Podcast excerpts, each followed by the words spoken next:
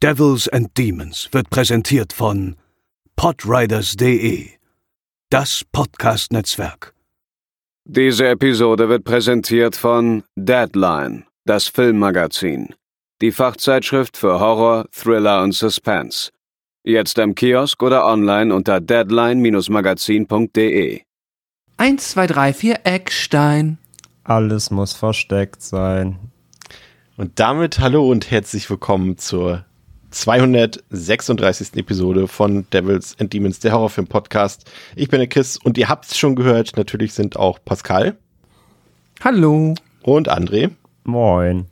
Bei mir. Und ähm, wir haben heute den heißesten Tag des ganzen Jahres bis jetzt. Und ähm, das ist eigentlich nicht das äh, perfekte Wetter, um draußen irgendwelche Kinderspiele zu machen, aber wir haben uns trotzdem dazu entschlossen, ähm, es mal zu probieren. Und um was es sich da genau handelt, ähm, das hört ihr nach unserem Intro.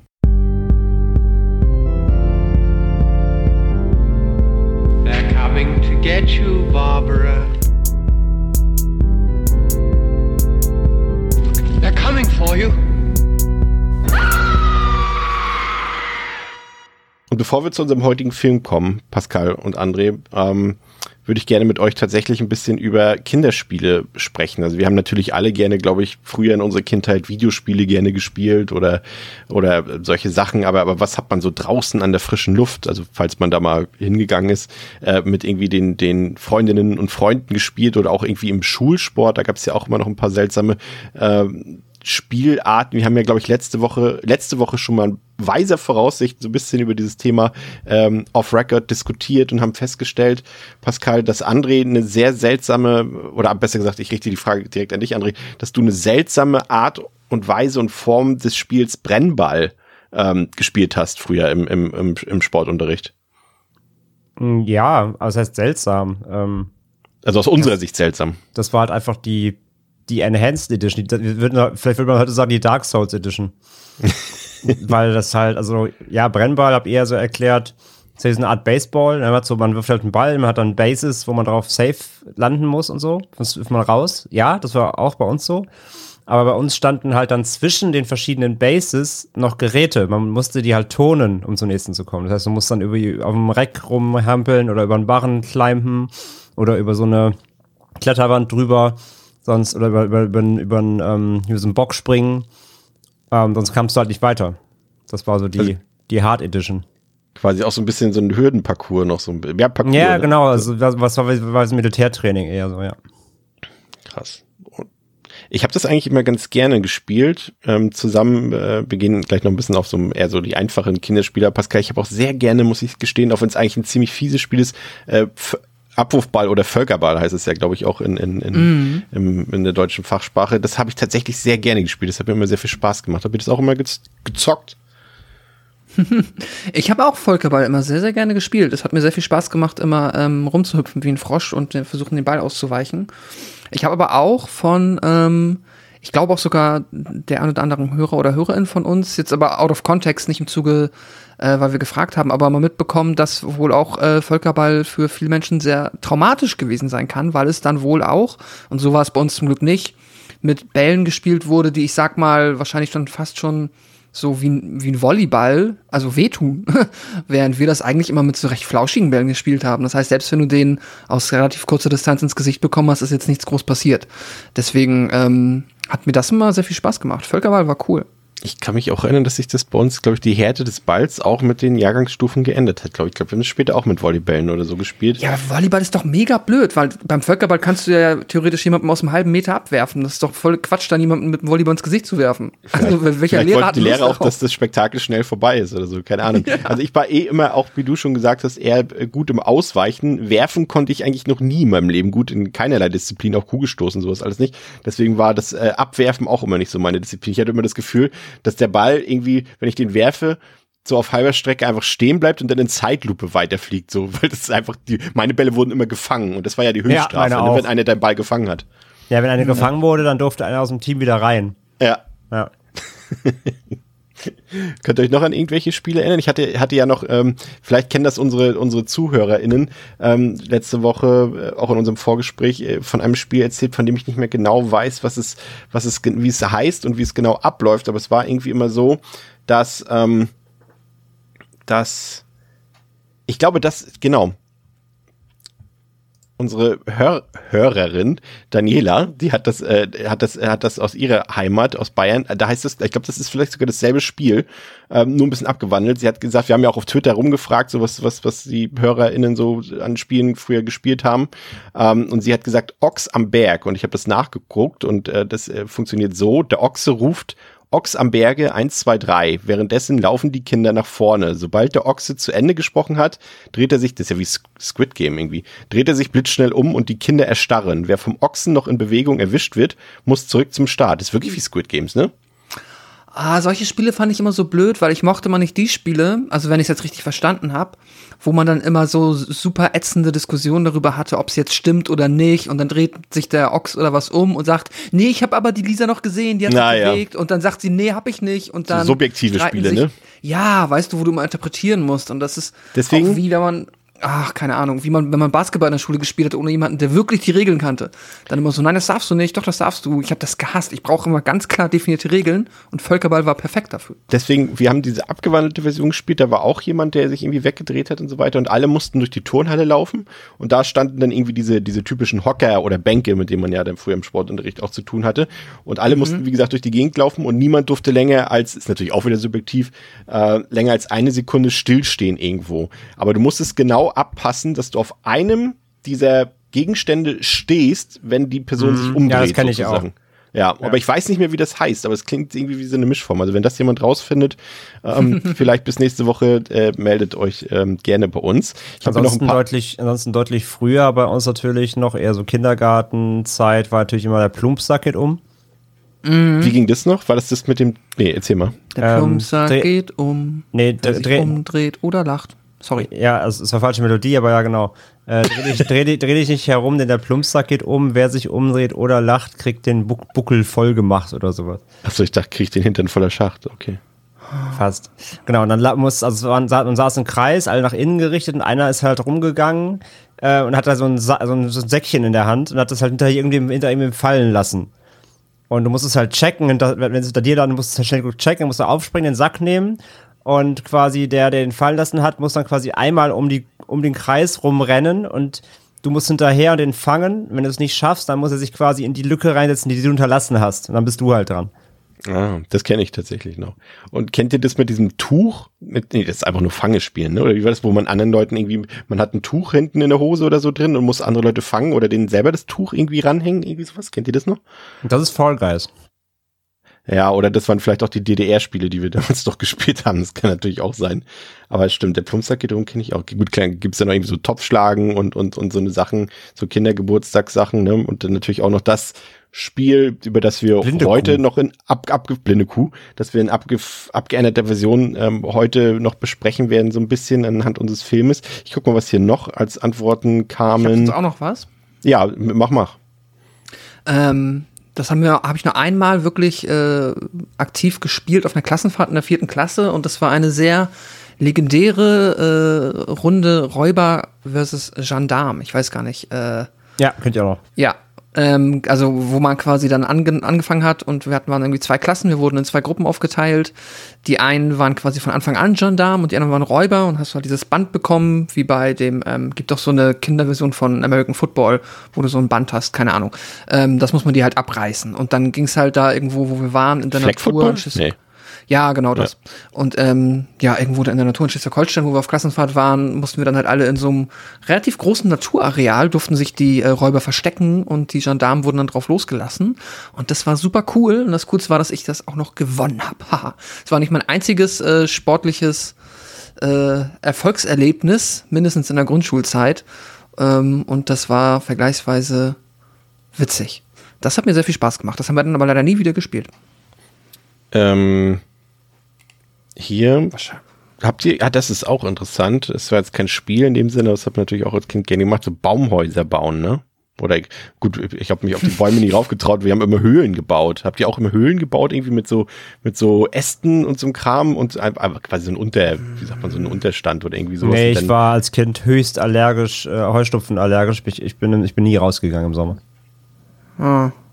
Wir haben ja versucht, so Pseudo-Clubhäuser zu bauen, Ja. aber da ist jetzt also Haus in Die Planung ging in den länger als das eigentliche Bauen, ne? Weißt du? Ja, und dann hast du dir ein paar Äste genommen, hast in den Boden gesteckt, hast gesagt, das hier ist die Küche, das wird das Wohnzimmer. Äh, Hier ist mein Plasmafernseher. Ja, genau. Und dann hast du geguckt und dann hast du, irgendeiner hat vielleicht noch Hammer und Nägel mitgebracht und konnten jetzt nichts mehr mit anfangen, weil du keine Bretter hattest und dann hast du auch wieder gelassen. Das stimmt, ja. Baumhäuser hat die Luna gesagt. Hier, sie hat auch noch gesagt, ähm, und den Bach entlang stiefeln, ohne ins Wasser zu fallen. So eine Sachen, die hat man ja auch immer gemacht, so balancieren, ne? Auch so auf, auf so Steinen und irgendwie so ein Kram.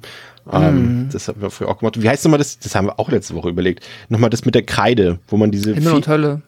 das mit den Vierecken auf dem, auf dem, den Zahlen auf dem Boden? Ist das nicht Himmel und Hölle? Weiß ich ja nicht, das frage ich ja. Ja, ich bin mir. Ja, jetzt bin ich mir so unsicher, weil niemand von euch sagt, ja, das stimmt. Aber ja, ich habe es halt nie gespielt. Ich habe immer nur gesehen, wie die anderen das äh, hübsch spielen. Auch Himmel und Hölle. Nee. Himmel oder Weil wir hatten, Hölle? das, nee, das wir hatten das ja erst in irgendeinem Film. Himmel und Hölle. Äh, Gummitwist? Ist es nicht sogar dasselbe? Ach nee, Himmel und Hölle ist das mit diesem Wetterfrosch. Nee, du Nee, hast recht. Hölle, Nein, nein, das ist mit Hölle richtig. ist das mit dem Hüpfkästchen, ja. Ja. Ah ja, okay.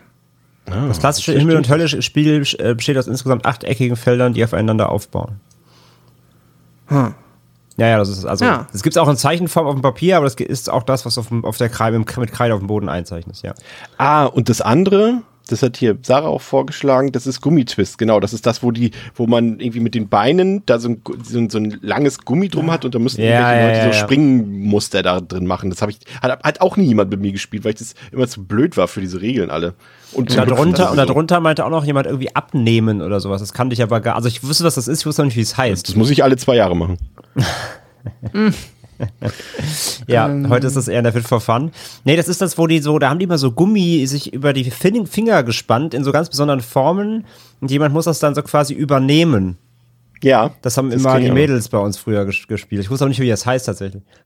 Das stimmt. Hier, The Time Agent, unser lieber Hörer, sagt Dosenrennen, eine leere Getränkedose zusammenfalten und in den Bach werfen, dann den Dosen hinterherlaufen. Wessen Dose zuerst im Nachbardorf war, der hat gewonnen. Dann Dose rausfischen, zurück und von vorne. Das klingt wie ein Saufspiel. Ich finde, es klingt spannend. ja, aber wie ein Saufspiel. Ja, natürlich haben viele immer so Sachen nachgespielt. Hier Schulte sagt, er hat äh, mit seinem Cousin früher im Garten als Power Ranger gegen Unsichtbare, das haben wir auch immer gemacht, gegen Unsichtbare kämpfen, aus der Serie bekannte Gegner gekämpft. Diese Weißen, die besiegt waren, wenn man den Punkt am Gürtel erwischt hat. Ja, ja, das haben wir auch immer gemacht. Man hat immer so getan, als wäre man irgendwie Ninja oder irgendwie sowas und hat dann gegen irgendwelche unsichtbaren äh, Leute gekämpft. Das haben wir auch immer gemacht. Hab immer, Ja. ähm, als Bud Spencer und Terence Hill haben wir immer Leute verprügelt. Aber auch. Also nicht, also ne? nicht for real, ja, ja. Ja, ja. Meist mit Stofftieren oder so, die wir natürlich die Gegend geboxt haben. Wir hatten ein paar Kids, die haben dann immer, also die Wrestling-Kids, äh, die dann halt immer im Sandkasten irgendwie sich auch selber teilweise diese Gürtel aus Pappe gemacht haben und dann da, ähm, bis es die Lehrer quasi verboten haben, weil es offensichtlich gefährlich ist, immer versucht haben, irgendwelche Stunts nachzumachen. Don't try this at home. Ich, ich, da da sehe ich gerade, da sehe ich gerade Dom komplett. Ich wollte gerade sagen, ich, wär, du, du hast mir die Überleitung vorweggenommen. Dominik hat ja auch was eingereicht. Ich wollte sagen, apropos Wrestling Kids, äh, Action Man, klar, aber natürlich auch das berühmte Doktorspiel. Das lassen wir jetzt mal so stehen, würde ich sagen. Ja. Ja. Ähm, Rundlauf kenne ich auch noch am Tischtennis. Bei uns hat man das immer chinesisch Ah, ja. Tennis genannt. Ähm, quasi, Und dieses Runde.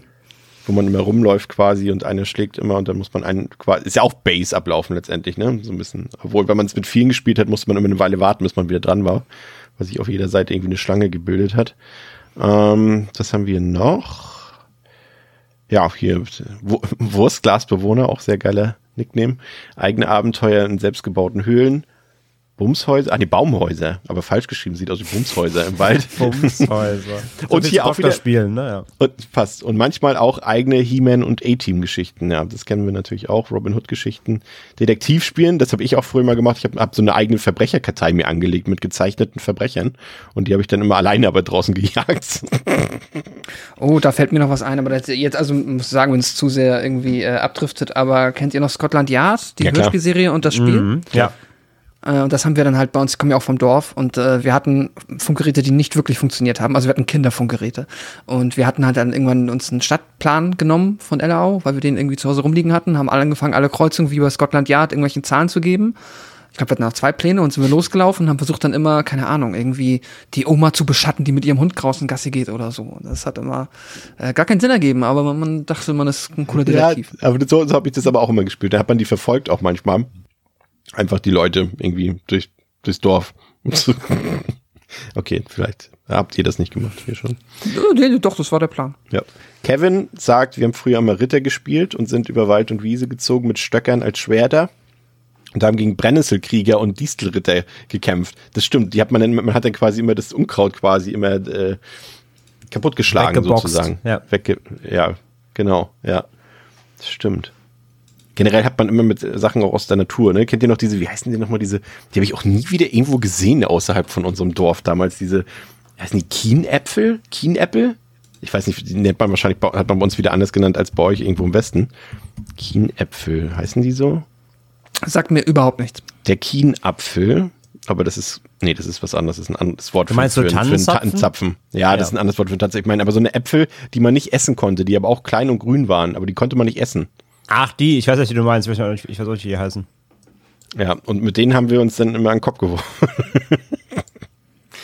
War ein Spiel für uns. Ja. Hier, Orach sagt, ähm, haben viel im Wald gespielt und da auf umgestürzten Bäumen Baumhäuser gebaut, Fallen aus Angelschnur gemacht und dann von oben geschaut, ob da jemand durchläuft. Quasi Wrong Turn in harmlos und mit weniger Inzucht. Sehr guter Vergleich, Orach. Okay. Der Weniger Boden, in- Inzucht als in Wongturn ist immer gut. Der Boden Ich ist glaube, die Lava. heißen übrigens Ja? Zier, Zierapfel einfach. Zier- Ich guck mal kurz, ob das Zierapfel, ob die so aussehen. Ah, diese kleinen Grünen, die man nicht essen soll. Ja, ja, ja, das sind die. Zieräpfel, Genau. ja. Ja, Die kenne ich genau. auch. Stimmt, hast recht. Ja, wir haben dann Ähm, irgendwann angefangen auch, wir, hatten, wir haben zum Beispiel, ich weiß gar nicht, wie wir auf den Trichter kamen, da haben wir uns so ähm, aus so langen ähm, Plastik, keine Ahnung, was das ist eigentlich, das war irgendein Baumaterial oder sowas, haben wir uns ähm, so Blasrohre gesägt. Und dann haben wir entweder mit so, ähm, wie mit Erbsen, ne, also einfach rohen Erbsen durchge, durchgepustet, bis dann, bis dann der erste irgendwie anfing, sich da so einen Dartpfeil reinzubasteln. Dann wird's- dann, und dann wird es wieder, schon wieder, dann wird's schon wieder, schon wieder unlustig. Es, es wird immer kriminell, Es ne? muss Umso, immer, umso ja, länger ja, man das immer. spielt.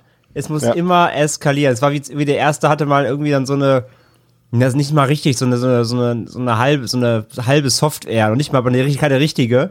Und keine Ahnung, drei Monate später hat einer so eine richtige Hard-Air, wo Leuten das Auge rausschießen kann. Es muss immer eskalieren. Immer. Immer. Ja, ja. Das ist wie, wie, man hat sich irgendwie mit Stöckern geschlagen oder sowas. Am nächsten Tag kam einer mit einem Butterfly-Messer an und du so, what? ah, hier, Sharon Ford sagt, der Boden ist Lava im gerodeten Wald. Nur die Wurzeln waren saved. Ja, das ist ja auch wieder dasselbe Spiel. Boden ist Lava. Genau das, was ich vorhin meinte. Von dem Spiel, das ich nicht, wo ich nicht weiß, wie es heißt. Ähm, Seth Ja, das Brundle heißt, der sagt, Boden ist Lava. Ja, wahrscheinlich. Seth Brundle sagt, alle Klassiker verstecken, fangen Klingelmäuschen. Buden bauen im angrenzenden Wald, Rollschuh fahren, Fußball, Federball, Klar. Was ist Klingelmäuschen? Das klingt wie der Ich Plumpsack. würde Ich vermute vermuten, Klingelstreich. es ist- Ich hätte auch gesagt Klingelstreich, was wir als Kinder früher auch öfter gemacht haben. Ich weiß einmal, es war super dumm. Ist korrekt Wollten übrigens, am ne? Ist korrekt. Ah, okay.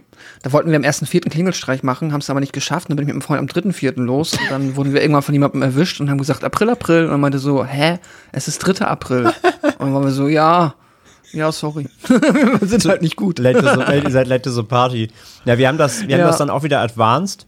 Äh, Klingelstreich haben wir auch hier und da mal gemacht, klar. Ähm, wir hatten irgendwann, kamen wir auf den Trichter, hat uns irgendwer gesteckt, von den älteren Kids. Hm. Dass es, ähm, dass es so diese, diese Universalfernbedienungen gibt. Und dann haben wir immer geguckt, was die Leute durch die Fenster beobachtet, was Leute für Fernseher haben. Und haben dann immer so eine Codeliste dabei gehabt und dann so, ah, Löwe. Dann, was ist für Löwe? Irgendwie 0376 einprogrammiert. Und dann haben wir Leuten immer die Fernsehprogramme umgeschaltet durch, durch die, durchs Fenster. Das ist auch Dass fantastisch. sie so genervt immer waren, dass, dass sie immer dachten, ihr Fernseher ist kaputt, aber irgendwann haben sie auch manchmal rausgeguckt und dann haben sie uns manchmal gesehen.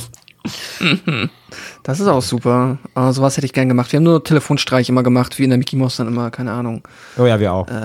Dieses, äh, nur diese Klingestreich oder sowas wie bei den Simpsons gibt es jemanden, der Handschei. Nee, wie heißt Ja, der? ja, Handscheiß? irgendwie sowas gibt's. Ich weiß nicht, wie Ransch- das geht. Irgendwie wohnt bei ihnen ein Hahn. Nee, mit Vornamen Wasser. Wasserhahn. Halt so Mickey Mouse Niveau. halt, das ist so richtig doof. Ja, wir haben so, wir haben so Gewinnspiele gefaked von Radios. Die Leute haben Wow. es teilweise Du siehst du schon wieder kriminell. Ja, ja. ja, okay, wir waren halt ein bisschen die Assis. André war mit acht Jahren schon irgendwie in so einem Scam-Callcenter. Leute angerufen. Entschuldigung, ich bin von Microsoft. Ja, vielleicht nicht mit 8, aber keine Ahnung, mit 14 oder so, 13, 14. Oh Gott. Ähm, Weltraumpräsidentin sagt, wir haben Krieg gespielt oder Dinosaurier, manchmal auch Dinosaurierkrieg. Finde ich auch sehr gut. Ähm, Austin sagt, wir haben viele unserer Lieblingskinderserien nachgespielt, He-Man, Captain Planet. Ja, das wie gesagt, das ist, ist was, was, was, was sich wiederholt. Das haben wirklich, glaube ich, alle gemacht, irgendwie immer so getan, als wenn sie die und die Figur aus irgendwelchen Serien oder Trickfilmen und so weiter. Das finde ich hier noch gut. Lustige Bezeichnung. Meismann sagt, äh, nachts, wenn die Gurken kommen, nannten wir es immer, wenn wir im Dunkeln draußen Versteck gespielt haben. Nachts, wenn die Gurken kommen, finde ich gut. Okay. Ähm, Clara sagt, Lager gebaut und Staudämme gebaut. Pflanzi sagt, Schatzkarten selber Oh gemalt ja. und angekokelt. Mit Freunden Agent gespielt, ist auch wieder ne Det- Detective. Und dann durch Hecken gesprungen, alle möglichen Dinge hochgeklettert, Leute ausspioniert. Sie ist genau das, was wir gemacht haben, Pascal. Mhm. okay, auch passende Antwort von unserem Podcast. Äh, Dr. Voivod sagt, äh, ich war Jason, der Rest die Opfer. Was soll man sonst an der frischen Luft spielen? Eben, eben. Kontakte halbieren. Sehr gut. Okay, sehr gut.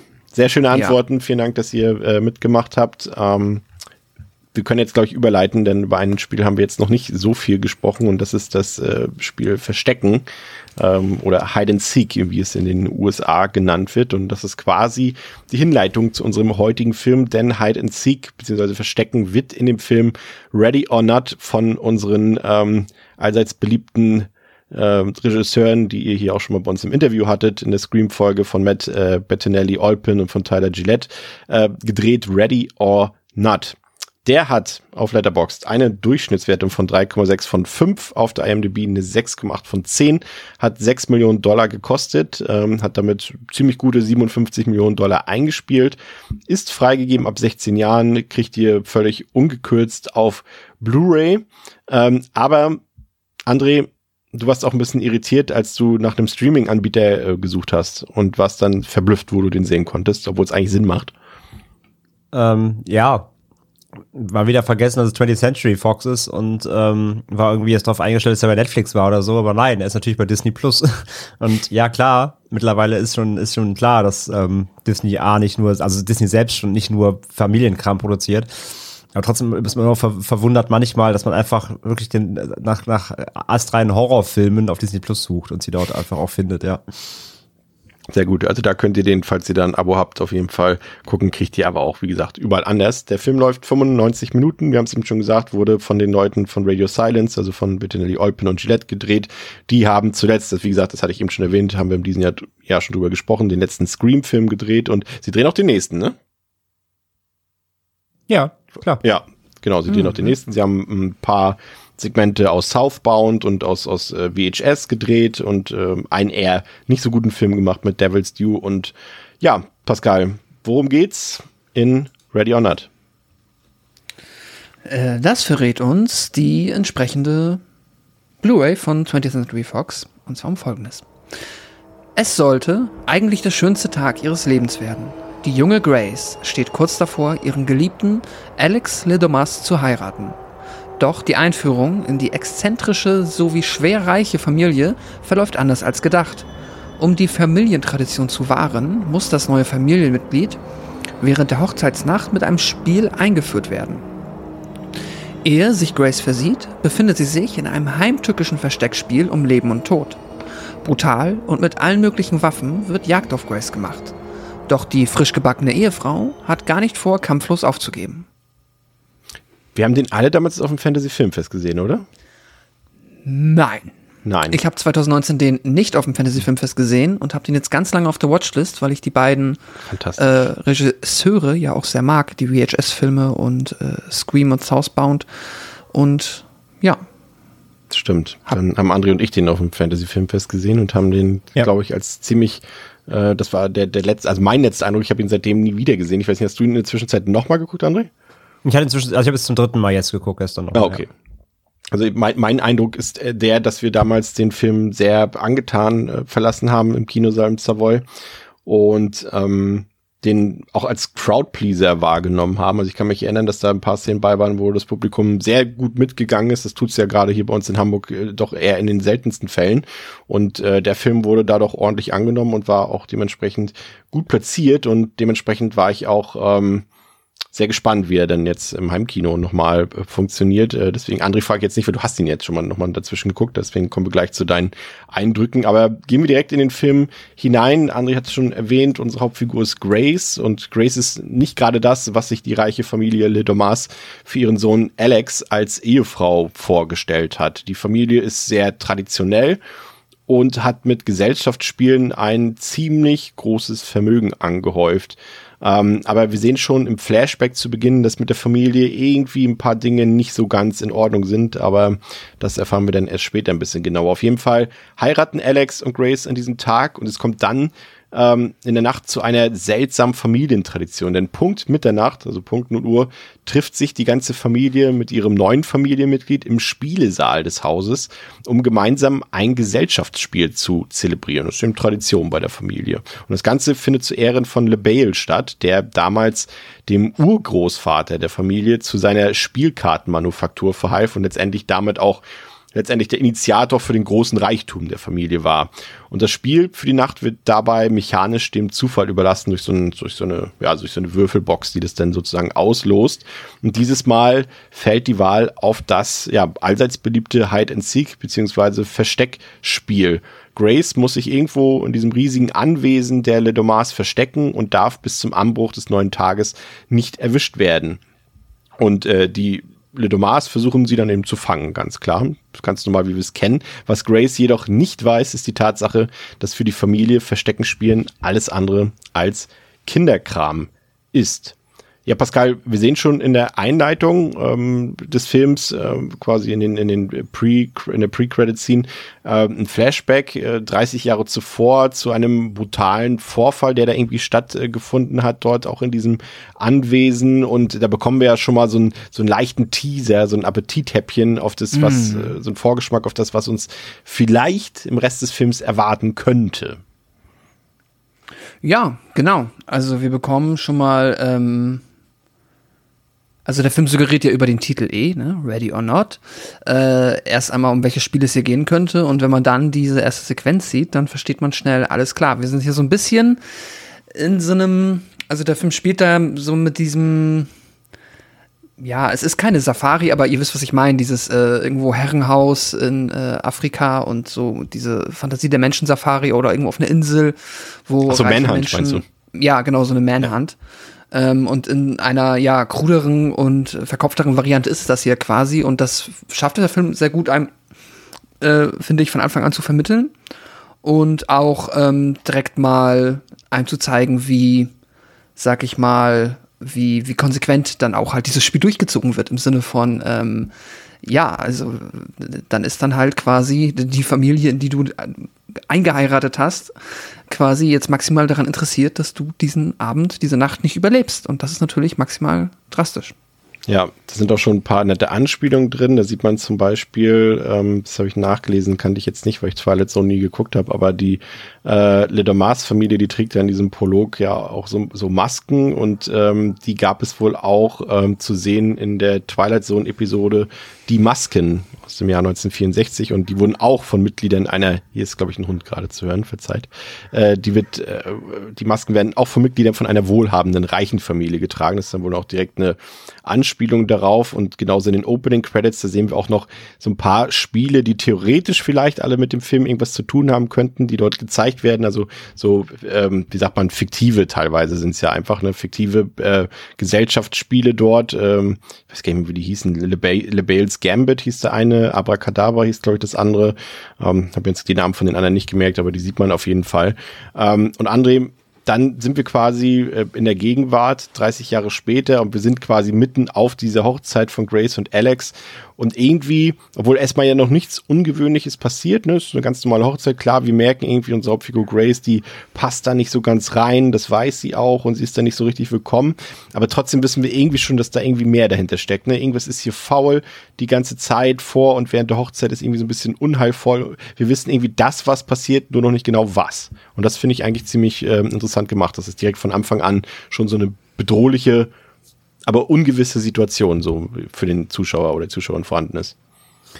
Ähm, ja, absolut. Vor allem, also es, am Anfang ist es ja erstmal so, dass per se erstmal diese Familie einfach unangenehm ist. Ne? Also vor allem, ja. wir fühlen halt so ein bisschen mit Grace mit, die halt, ja, sich auch so ein bisschen ausgestoßen fühlt. Sie sagt ihrem Mann ja auch so, ey, ne, irgendwie, ich, ich passe hier irgendwie nicht rein und äh, ich will, aber ich will halt, dass deine, dass deine Familie mich mag, ne? Ich meine, immerhin heiraten wir und so.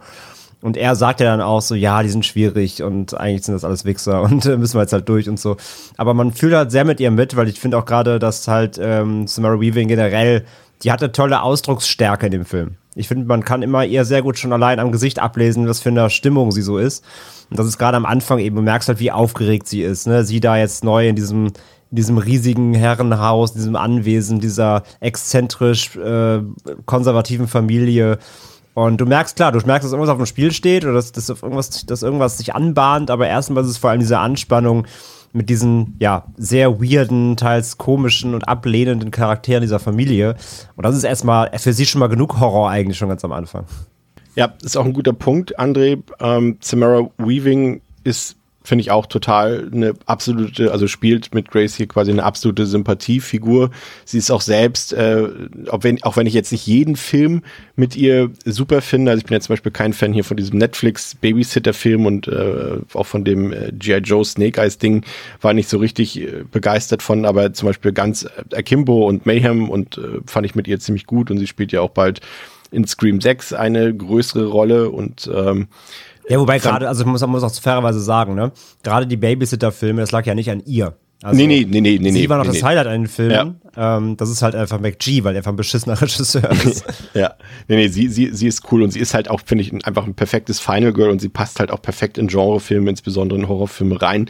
Und hier ist es, fällt es ja sowieso leicht, ne, sich mit ihr zu identifizieren. Also wenn man jetzt nicht selber gerade irgendwie ein Rich Kid ist, dann äh, weißt du natürlich klar, dass sie ist jetzt die Figur, in die wir uns hineinversetzen wollen. Und sie schafft das auch, um es mal schon mal ein bisschen vorwegzugreifen, irgendwie am Anfang noch so, so ein bisschen so, so naiv zu wirken und so ein bisschen, ja, ja, ich lasse das alles so ein bisschen mit mir machen, hier das Ganze. Ähm, und dann am Ende wird sie quasi zur Survivalist im Verlaufe des, äh, des Films und äh, steigert sich da immer mehr in diese leichte Rambo-Rolle rein. Und das macht sie, finde ich, Pascal, äh, super einfach. Ne? Also sie ist für mich, das kann ich jetzt schon mal sagen, äh, trägt zum Großteil des Gelingen des Films trägt sie alleine bei. Ihre Präsenz, ihre, ihre Wucht, die sie auch in die Szene legt, aber auch einfach ihr Charisma, ne? muss man ja ganz einfach so sagen. Also sie ist halt einfach auch eine tolle Erscheinung, kann man ja so sagen. Ne? Vollkommen. Also definitiv ein, eine ganz große, ja, wie du es eigentlich gesagt hast, wie würde ich es formulieren, eine Säule quasi, die den Film einfach mitträgt. Ähm, ohne sie oder sagen wir mal ohne dieses diese Qualität in der Hauptfigur, die sie mitbringt, wäre der Film auf jeden Fall nicht halb so aufregend, spaßig, unterhaltsam und halt auch diese Spannung würde nicht so entstehen, in, in, in dem Sinne, dass man halt so sehr mitfiebert, weil man halt wirklich möchte, dass ähm, sie dieses kranke Spiel überlebt, weil sie halt so viel Sympathien ähm, ja einfach von mir bekommen hat, weil sie so charismatisch äh, in dieser ähm, in ihrer Rolle ist, was natürlich ein bisschen leichter gemacht wird, wenn natürlich auch der ganze Rest de, der Figuren halt auch einfach im Drehbuch so äh, fantastisch unsympathisch geschrieben wird, dass sie dann natürlich raussticht äh, in der Hinsicht ja absolut, absolut. Ähm, etwas bei der Einleitung noch, äh, was mir aufgefallen ist, was ich ein bisschen weird fand, und ihr habt jetzt den Film ja mindestens zweimal gesehen, vielleicht ist euch das aufgefallen, aber es wurde es irgendwann mal er erklärt, dass sie es unter Umständen vielleicht zumindest seltsam findet, dass ich meine, das ist ja eine Hochzeit, aber es ist ja niemand von ihr auf dieser Hochzeit. Also ihre Familie, Freunde. Schieben wir es mal, schieben wir das mal zur Seite, wenn Gerne, wir okay. so ein bisschen über das Storytelling okay, nochmal okay. genauer reden, dass das, glaube ich, nicht die Stärke des Films ist, Dinge zu erklären, glaube ich. Ja, ich hab, Ähm, wollte es nur, weil es zur Einleitung gehört, Ja, ja, guter Punkt, merk ihn dir, machen wir nachher auf jeden Fall. Ähm, André, vielleicht nochmal ähm, als, als kleiner Hinweis, dass äh, Samara Weaving, äh, leid, also was heißt leider, sie hat ja die Rolle am Ende gekriegt, von daher ist es auch wurscht, aber sie war nicht die erste Wahl für die Rolle der Grace, sondern Margot Robbie war tatsächlich die eigentliche First Choice dafür. Kann man sich aber auch vorstellen eigentlich, ne? Zumindest wenn man, wenn man sie als Harley Quinn gesehen hat, kann man sie in so einer Rolle eigentlich auch perfekt vorstellen. Also es wäre trotzdem ein anderer Film geworden, finde ich. Weil Margaret Robbie, mh, mm, ich finde Samara Weaving hat, wie gesagt, die hat so einen, die hat so einen sehr guten Mutausdruck. Ich glaube, Margaret Robbie wäre, wenn ich so an I, Tonya oder sowas denke, also mal Filme, wo sie auch ein bisschen ruppiger war. Oder klar, also die, die, die als Harley sowieso, aber da ist sie ja auch anders wieder. Also hier hätte sie ja nicht komplett so überhöht spielen dürfen. Mm, aber ich glaube, es wäre trotzdem mit ihr alles eine Nummer wilder geworden. Samara Weaving bringt da eine gewisse Normalität rein, nur also bodenständig, ne? so eine, eine Geer Geerdung, genau. Ich glaube, Margaret Robbie wäre ein bisschen crazier gegangen, so in ihrer Performance vielleicht, kann ich mir vorstellen. Aber generell kann ich mir trotzdem vorstellen, also Margaret Robbie ist super, die kann ja eben auch äh, Haut drauf Sachen drehen, kein Ding. Mhm. Aber bin froh, dass das Weaving geworden ist. Die passt, finde ich, doch besser eine meiner äh, Highlights hier noch in dieser Figurenkonstellation, auf die wir später noch eingehen, muss man hier gleich vielleicht, wenn wir so ein bisschen gerade über die Besetzung reden, die noch heraussticht, ist äh, Niki Guardani, die hier die alte Tante, quasi das so mehr oder weniger das Familienoberhaupt oder den Familiendrachen in Anführungszeichen spielt Pascal, die irgendwie die ganze Zeit schon auf Krawall gebürstet ist und, und Grace immer schon so finster anguckt, aber irgendwie auch die anderen eingeheirateten äh, äh, Frauen dieser Familie sehr, naja, miss missmutig äh, mhm. beäugt. Ja, sie ist auf jeden Fall auch eine der Figuren, die raussticht. Äh, sonst gibt es so ein paar, finde ich, auch in der Familie, die so ein bisschen sich äh, vermischen, wobei auch wieder noch ein paar andere ganz unterhaltsam sind. Aber ja, sie ist voll ähm, in der ich sag mal, gehört auf jeden Fall zur, zur unmittelbaren Antagonistenriege. Also selbst wenn es jetzt nicht dieses äh, kranke Spiel gäbe, was ja per se eigentlich alle Teilnehmenden äh, zu Antagonisten macht, wäre sie trotzdem halt, wenn es ein, keine Ahnung, Liebesdrama wäre, wäre sie ja.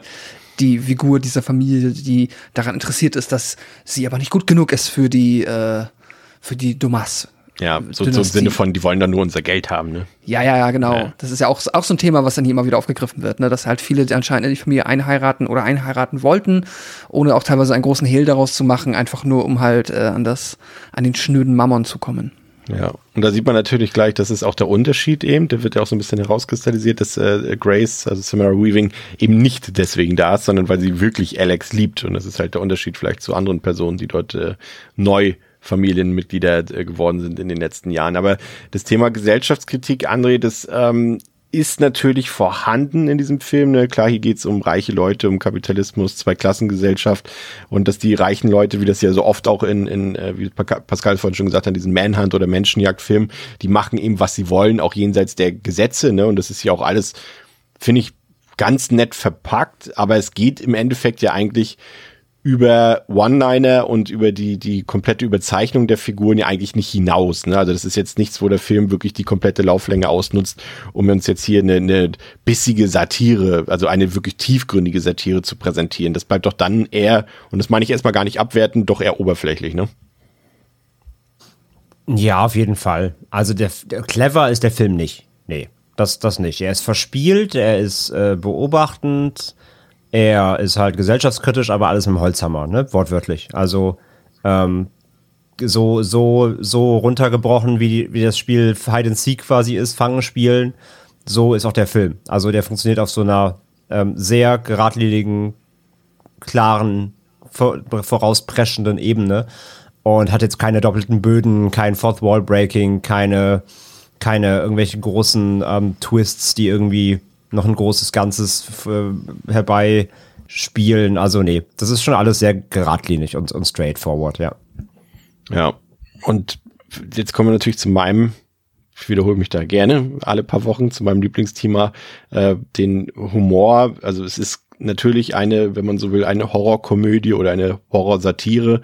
Ähm, aber ich finde, das ist genau so bis zu der Grenze, die ich erträglich finde, finde ich. Also das ist auch ein Film, der funktioniert auch nur so, wie er hier funktioniert, dass er eben nicht zu klamaukig wird, weil er dann einfach nicht mehr funktionieren würde, weil man dann trotzdem die Gefahren irgendwie nicht mehr ernst nehmen würde, weil man dann vielleicht auch mit mm. Grace nicht mitfiebern würde. so ganz. Und da finde ich, macht er das genau richtig. Das ist jetzt quasi kein pausenloses Gag-Feuerwerk. Es gibt auch irgendwie kein Slapstick oder sowas. Und äh, es gibt so ein bisschen Situationskomik und es gibt, wie gesagt, diese One-Liner, die wir vielleicht nachher auch nochmal ein bisschen diskutieren können oder ein bisschen erwähnen können zumindest. Und natürlich diese maximale Überzeichnung der Figuren.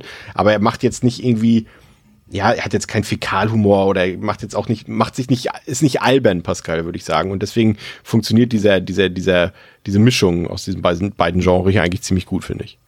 Mhm.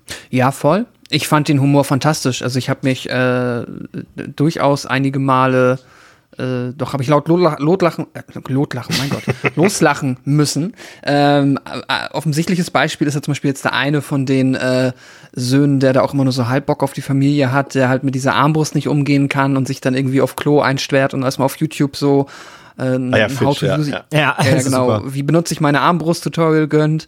Dann die andere Tochter, die halt immer die Falschen erschießt, was auch einfach fantastisch ist. Und dann halt aber auch die Art und Weise, und das ist das Gute daran, wie die Familie damit umgeht, ist auch so ein bisschen dieses, ne, also du würdest halt davon ausgehen, dass wenn sie irgendwie das falsche Familienmitglied erschießt, dass das erstmal eine große Tragödie ist, aber es wird so ein bisschen im, ah man, gib dir doch mal, hör mal auf jetzt so, streng dich doch mal ein bisschen an, was machst du denn hier? Es ist so ein, es schreit dir nicht so quasi ins Gesicht, dass das eine Komödie ist und dass du das jetzt hier nicht ernst nehmen sollst, was dich dann irgendwie davon abhalten würde, mitzufiebern. Aber es hat so eine gewisse bös, äh, so auf eine zynische Weise bösartig lustig, weil es quasi nochmal diese Perversität dieser über, durchaus überzeichneten Familie einfach nochmal durch den Humor ähm, einem ganz gut vermitteln kann, einfach, weil es halt, das ist halt, die sind halt so drüber, in ihrer, in ihrem komischen, äh, ja, reichen Familienfilm, dass das halt einfach schon dafür sorgt, äh, den Humor, also dass du darüber den Humor reinbringen kannst. Und das hilft dem Film dann halt tatsächlich einfach nochmal und ist halt witzig und unterhaltsam. Ja, finde ich auch komplett. Und ich mag auch, dass er dann immer so ein bisschen auch dabei so leicht Foreshadowing auch viel mitarbeitet. Zum Beispiel, als sich da ähm, Charity und Daniel, die diese Hochzeitsfotos angucken und, und sie dann so über Grace reden und, und Charity sagt ja dann irgendwie, ja, und Grace, sie wird nie Teil unserer Familie sein und Daniel antwortet dann so erst so, so, ja, im Endeffekt doppeldeutig, weil er sagt, nein, wird sie nicht, weil sie hat eine Seele. Und dann denken wir erst so, okay, ja, na klar, die Leute sind alle so reich und die haben halt keine Seele mehr. Aber er meint, meinte, meint es halt im wahrsten Sinne des Wortes am Ende, ne, wenn wir die Auflösung des Films kennen dass sie quasi eine Seele hat und äh, die die ähm, mhm. Mitglieder, das können wir ja schon mal verraten, der der Familie äh, Le Domas quasi ihre Seelen an an Mr. LeBale verkauft haben und deswegen das das mag ich so gerne oder auch, dass äh, äh, Grace eine Führung durchs Haus bekommt und Alex ihnen auch sagt, ja, ach hier übrigens, das ist eine Geheimtür und die durchziehen das ganze Haus und du weißt dann irgendwie schon, okay, das wird irgendwie relevant mhm. werden. Das ist kein Geheimnis, aber ich möchte trotzdem wissen, inwiefern das relevant wird und so eine Sachen und das finde ich ähm, eigentlich auch ziemlich ähm, smart gelöst. Übrigens, die Familie Le Domas, die äh, basiert tatsächlich auf äh, andere Familien von, also real existierenden Spieleherstellern, die man durchaus zum Teil auch kennt, von Milton Bradley, von der Company und von den Parker Brothers. Also ich weiß nicht, zumindest aus den 90er Jahren kennt ihr das wahrscheinlich auch noch. Es waren diese, es gab ja immer MB-Spiele präsentiert, ne? Mhm. Kennt ihr es noch, wo mit diesem Bong, wo ja. die, mit diesem Gong? Und Parker-Spiele gab es ja auch immer. Das war ja quasi die Konkurrenzfirma und die wurden ja dann beide aufgekauft, äh, später, ein paar Jahre später von Hasbro. Ja, ja, ja. ja. Das, daran erinnere ich mich. Ja, aber ansonsten so der Einstieg, André, äh, ist gefährlich, ne? Es passiert jetzt erstmal noch nichts Horrormäßiges, noch nichts besonders Spannendes, aber ähm, ich finde so das Setting, was sich hier gesetzt wird, was gesetzt wird, ne, wir wissen schon, welche Rolle Grace hier spielen wird. Sie wird da wahrscheinlich irgendwie, in welcher Form auch immer, gegen die anderen Familienmitglieder noch sich zur Wehr setzen müssen, in welcher Form auch immer. Ähm, ja, absolut. Also wie vorhin schon gesagt, ich finde, das setzt halt genau die richtige Stimmung schon mal. Ne? Du kommst, du bist, du bist direkt gesettet in dem in diesem Haus, in dieser Familie. Du lernst schnell irgendwie, was da für eine Stimmung vorherrscht gegenüber ihr, aber auch zwischen ähm, eben den beiden, also zwischen dem werdenden äh, Ehepaar.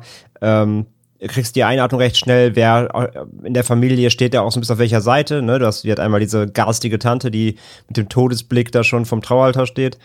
Ähm, du hast halt den, den, den irgendwie netten Bruder, der auch selber halt mal einen abwegig, abwegigen Spruch über seine eigene Familie droppt, wo du schon weißt, okay, der ist den auch nicht ganz grün so. Und deswegen, der Film macht da innerhalb, innerhalb kürzester Zeit ähm, sehr viel äh, Charakterexposition, damit du halt dann auch, wenn es dann recht schnell, recht schnell losgeht, also richtig losgeht mit dem Film, ähm, damit dann auch schon so irgendwie alles, alles aufgestellt ist. Also das Setup ist relativ zügig und aber ausreichend. So, er lässt sich nicht zu viel Zeit, aber genug, damit du halt ähm, einen guten Start hast und dich, ja, abgeholt fühlst und wie gesagt einordnen kannst, wer irgendwie wie ungefähr drauf ist. Das funktioniert halt echt sehr gut, ja. Ja, und anfangs ähm, amüsiert sich Grace irgendwie noch über diese Tradition, die diese Familie Lidomas hat. Und ähm, sie spielt dann auch fleißig mit, aber hat irgendwie nach so ein paar, ja, nach einer gewissen Weile, in der sie sich da quasi in diesem Aufzug versteckt hat, hat sie dann auch irgendwann genug von dem Quatsch und will das Ganze eigentlich beenden. Aber dann muss sie miterleben, dass die Lidomars mit scharfen Waffen jagt auf das eingeheiratete Neufamilienmitglied machen. Und Bräutigam Alex, der versucht Grace noch zu helfen, auch wenn das eigentlich nicht dürfte. Ähm, und, und da sind auch noch ein paar andere Familienmitglieder, die ohnehin auch nicht so ganz versessen darauf sind, jetzt bei diesem Spiel auf Leben und Tod da mit vollem oder mit 100% Einsatz mitzuspielen. Aber Grace versteht eben schnell, den Ernst der Lage und stellt sich dann auch so allmählich auf diese Menschenjagd durchs Anwesen ein. Aber das ist eben noch nicht alles, denn auch die Lidomars müssen um ihr Leben fürchten. Zum einen zeigt sich Grace in der Folge äußerst wehrhaft und bringt auch das eine oder andere Mitglied der Familie um, wenn die sich nicht gerade selbst umbringen. Aber zum anderen vermittelt ein alter Fluch, dass die Jäger ihr Opfer bis zum Sonnenaufgang geopfert haben müssen. Andernfalls würden sie selbst sterben. Äh, Grace gelingt dann zwischenzeitlich auch fast die Flucht vom Anwesen, doch der Hausbutler Stevens kann sie dann überwältigen und fangen. Ja, und André, das ist genau, Pascal hat es vorhin schon mal angedeutet, das ist, äh, was sich da entwickelt, ist eigentlich ein Motiv, ein Filmmotiv, was ich liebe. Die Menschenjagd. So Sachen wie aus Most Dangerous Game. Wir haben so viele Filme, Running Man, Hunger Games, Battle Royale, Hard Target, äh, The Hunt, äh, Turkey Shot und so eine Sachen. Ich liebe das. Muss ich ganz ehrlich gestehen. Ich weiß nicht warum, aber es ist so diese Mischung aus aus, ja, äh, tatsächlich auch Versteckspielen, aus, aus Überlebenskampfs, ne, irgendwie Survival-Film ist da auch mal ganz viel mit drin und äh, irgendwie mag ich das total. Ich stehe auf diese Filme und ich kann irgendwie gar nicht den Reiz so sehr zum Ausdruck bringen, aber geht's dir da auch so? Allein schon das Motiv macht einen Film attraktiv, egal wie er erstmal ansonsten ist. Mm, ja, klar, weil es hat natürlich was Perfides, ne? Also, immer ja schon. Das hat ja, also du hast gerade schon einige Filmbeispiele genannt, aber nimm auch sowas, keine Ahnung, wie im Videospielsektor damals hier das berüchtigte Manhunt oder sowas. Ja, ja. irgendwie, irgendwie hat das natürlich eine, eine gewisse einen Reiz, ähm, weil halt immer die Frage ist, warum? Ne? Also wer jagt wen, aus welchen Gründen? Und wie gesagt, es ist generell ja schon mal eine ganz perfide Ausgangssituation.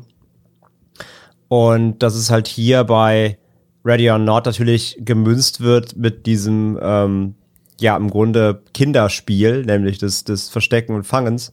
Das macht's halt gleichzeitig so perfide, wenn sie dann anfangen, ähm, ja, zu dieser, zu dieser Schallplatte, ja, diesem Hide-and-Seek-Song, ja. ähm, diesem fröhlichen Rummel, so ein Rummelplatz-Song, äh, dann plötzlich eben. Aber wie er so mischt, ne? Er ist fröhlich, aber irgendwie wird er gruselig dadurch, ne?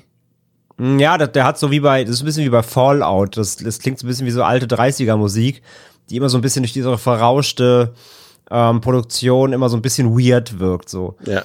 Und ähm, ja, während sie, während das halt läuft, dann merkst du halt, ah, okay, alles klar. Und sie, sie greifen halt zu den Waffen und, und holen da irgendwie eine, eine Axt von der Wand und halt Gewehre. Und äh, du merkst ja allein auch schon, wenn sie halt diese Karte zieht. So, sie ist so, ah, wir müssen Verstecken spielen, ne? So völlig unbedarft. Und alle im Raum sind so, ah, shit. here, here ja. we go, here we go again. Ähm, das ist halt schon super. Und wie gesagt, dass du, dass du das verknüpfst, diese, diese, dieses Thema, diese Thematik des, des Manhunts, der Menschenjagd, ähm, mit diesem Kinderspiel. Und sie ist halt ahnungslos bis zum gewissen Zeitpunkt. Das macht es halt schon sehr perfide, ja. Ja, das ist, äh, ich mochte das auch, dieses genau, sie zieht die Karte und denkt so, oh, ja, Hide and Seek eben und du siehst dann so, wie die Kamera so eine Runde macht um die Gesichter der Familienmitglieder und alle reagieren so ein bisschen anders. Einige denken sich, oh Gottes Willen. Und weil es stellt sich ja später raus, dass es quasi, und das ist vielleicht auch wieder so eine Frage der Logik, Pascal, können wir uns auch noch aufheben für später, äh, warum da jetzt nur eine Karte bei ist, die quasi ein Song ist sozusagen. Ähm, das macht irgendwie auch nicht so richtig Sinn, irgendwie, dass das dann gefühlt eben nur alle 30 Jahre vielleicht mal vorkommt, so wie in diesem Fall fand ich auch ein bisschen seltsam, aber naja, es, ist ja, es ist ja keine Karte, also die, die wird ja scheinbar durch Geisterhand bedruckt. Ja, ja. Und halt der, ähm, wie heißt er nochmal, Bale, ne? Der ja, entscheidet Bale, das ja. quasi, wann er wieder Bock hat. Ja, aber es gibt ja irgendwie eine Auswahl irgendwie von, von, von zwölf Spielen oder irgendwie, oder acht Spielen oder sowas und nur eine ist quasi, die in einem Blutbad endet sozusagen. Das mit, mit der Geistern habe ich jetzt auch nicht mitgeschnitten. Für mich war das quasi so eine, so eine, diese Kiste ist halt so eine Art, ja, Shuffle und zufällig eine Karte rausgeben Mechanismus. ja, aber es ist ja eine leere Karte gewesen und sie wird quasi bedruckt von Genau, diesem Würfel. die wird in dem Würfel quasi erstellt. Das soll halt auch so ein bisschen mystisch, mystisch sein. Ja, okay. Ja. ja. Ja, ist halt die Frage. Ne? also, zu- also man, man muss sagen, also als äh, Zuschauer natürlich zu dem Zeitpunkt weiß man jetzt ja nicht, dass es einen Geist gibt oder sowas und denkt sich dann natürlich wahrscheinlich, dass es irgendeine mechanische, ja, Ein Trick, äh, ja. ein, ein Trick irgendwie und es also genau, es wird einem suggeriert, dass es quasi wie gewürfelt ist, also wie ein Zufall. Was da auch mal, was ich ganz spannend fand, ich, ich habe mich jetzt aber, es sind noch so ein paar Sachen, wo ich dann immer noch so, so kleine Fragezeichen habe, die muss ein Film das, also das würde ich mir jetzt gar nicht ankreiden, dass das nicht erklärt wird, aber ich will will dann wissen, so, ah, wie hoch ist denn die Chance? So, ist das jetzt quasi eine Karte aus 32, 56, keine Ahnung, so wie viel, wie, wie wahrscheinlich ist das denn? Aber, naja. Ja.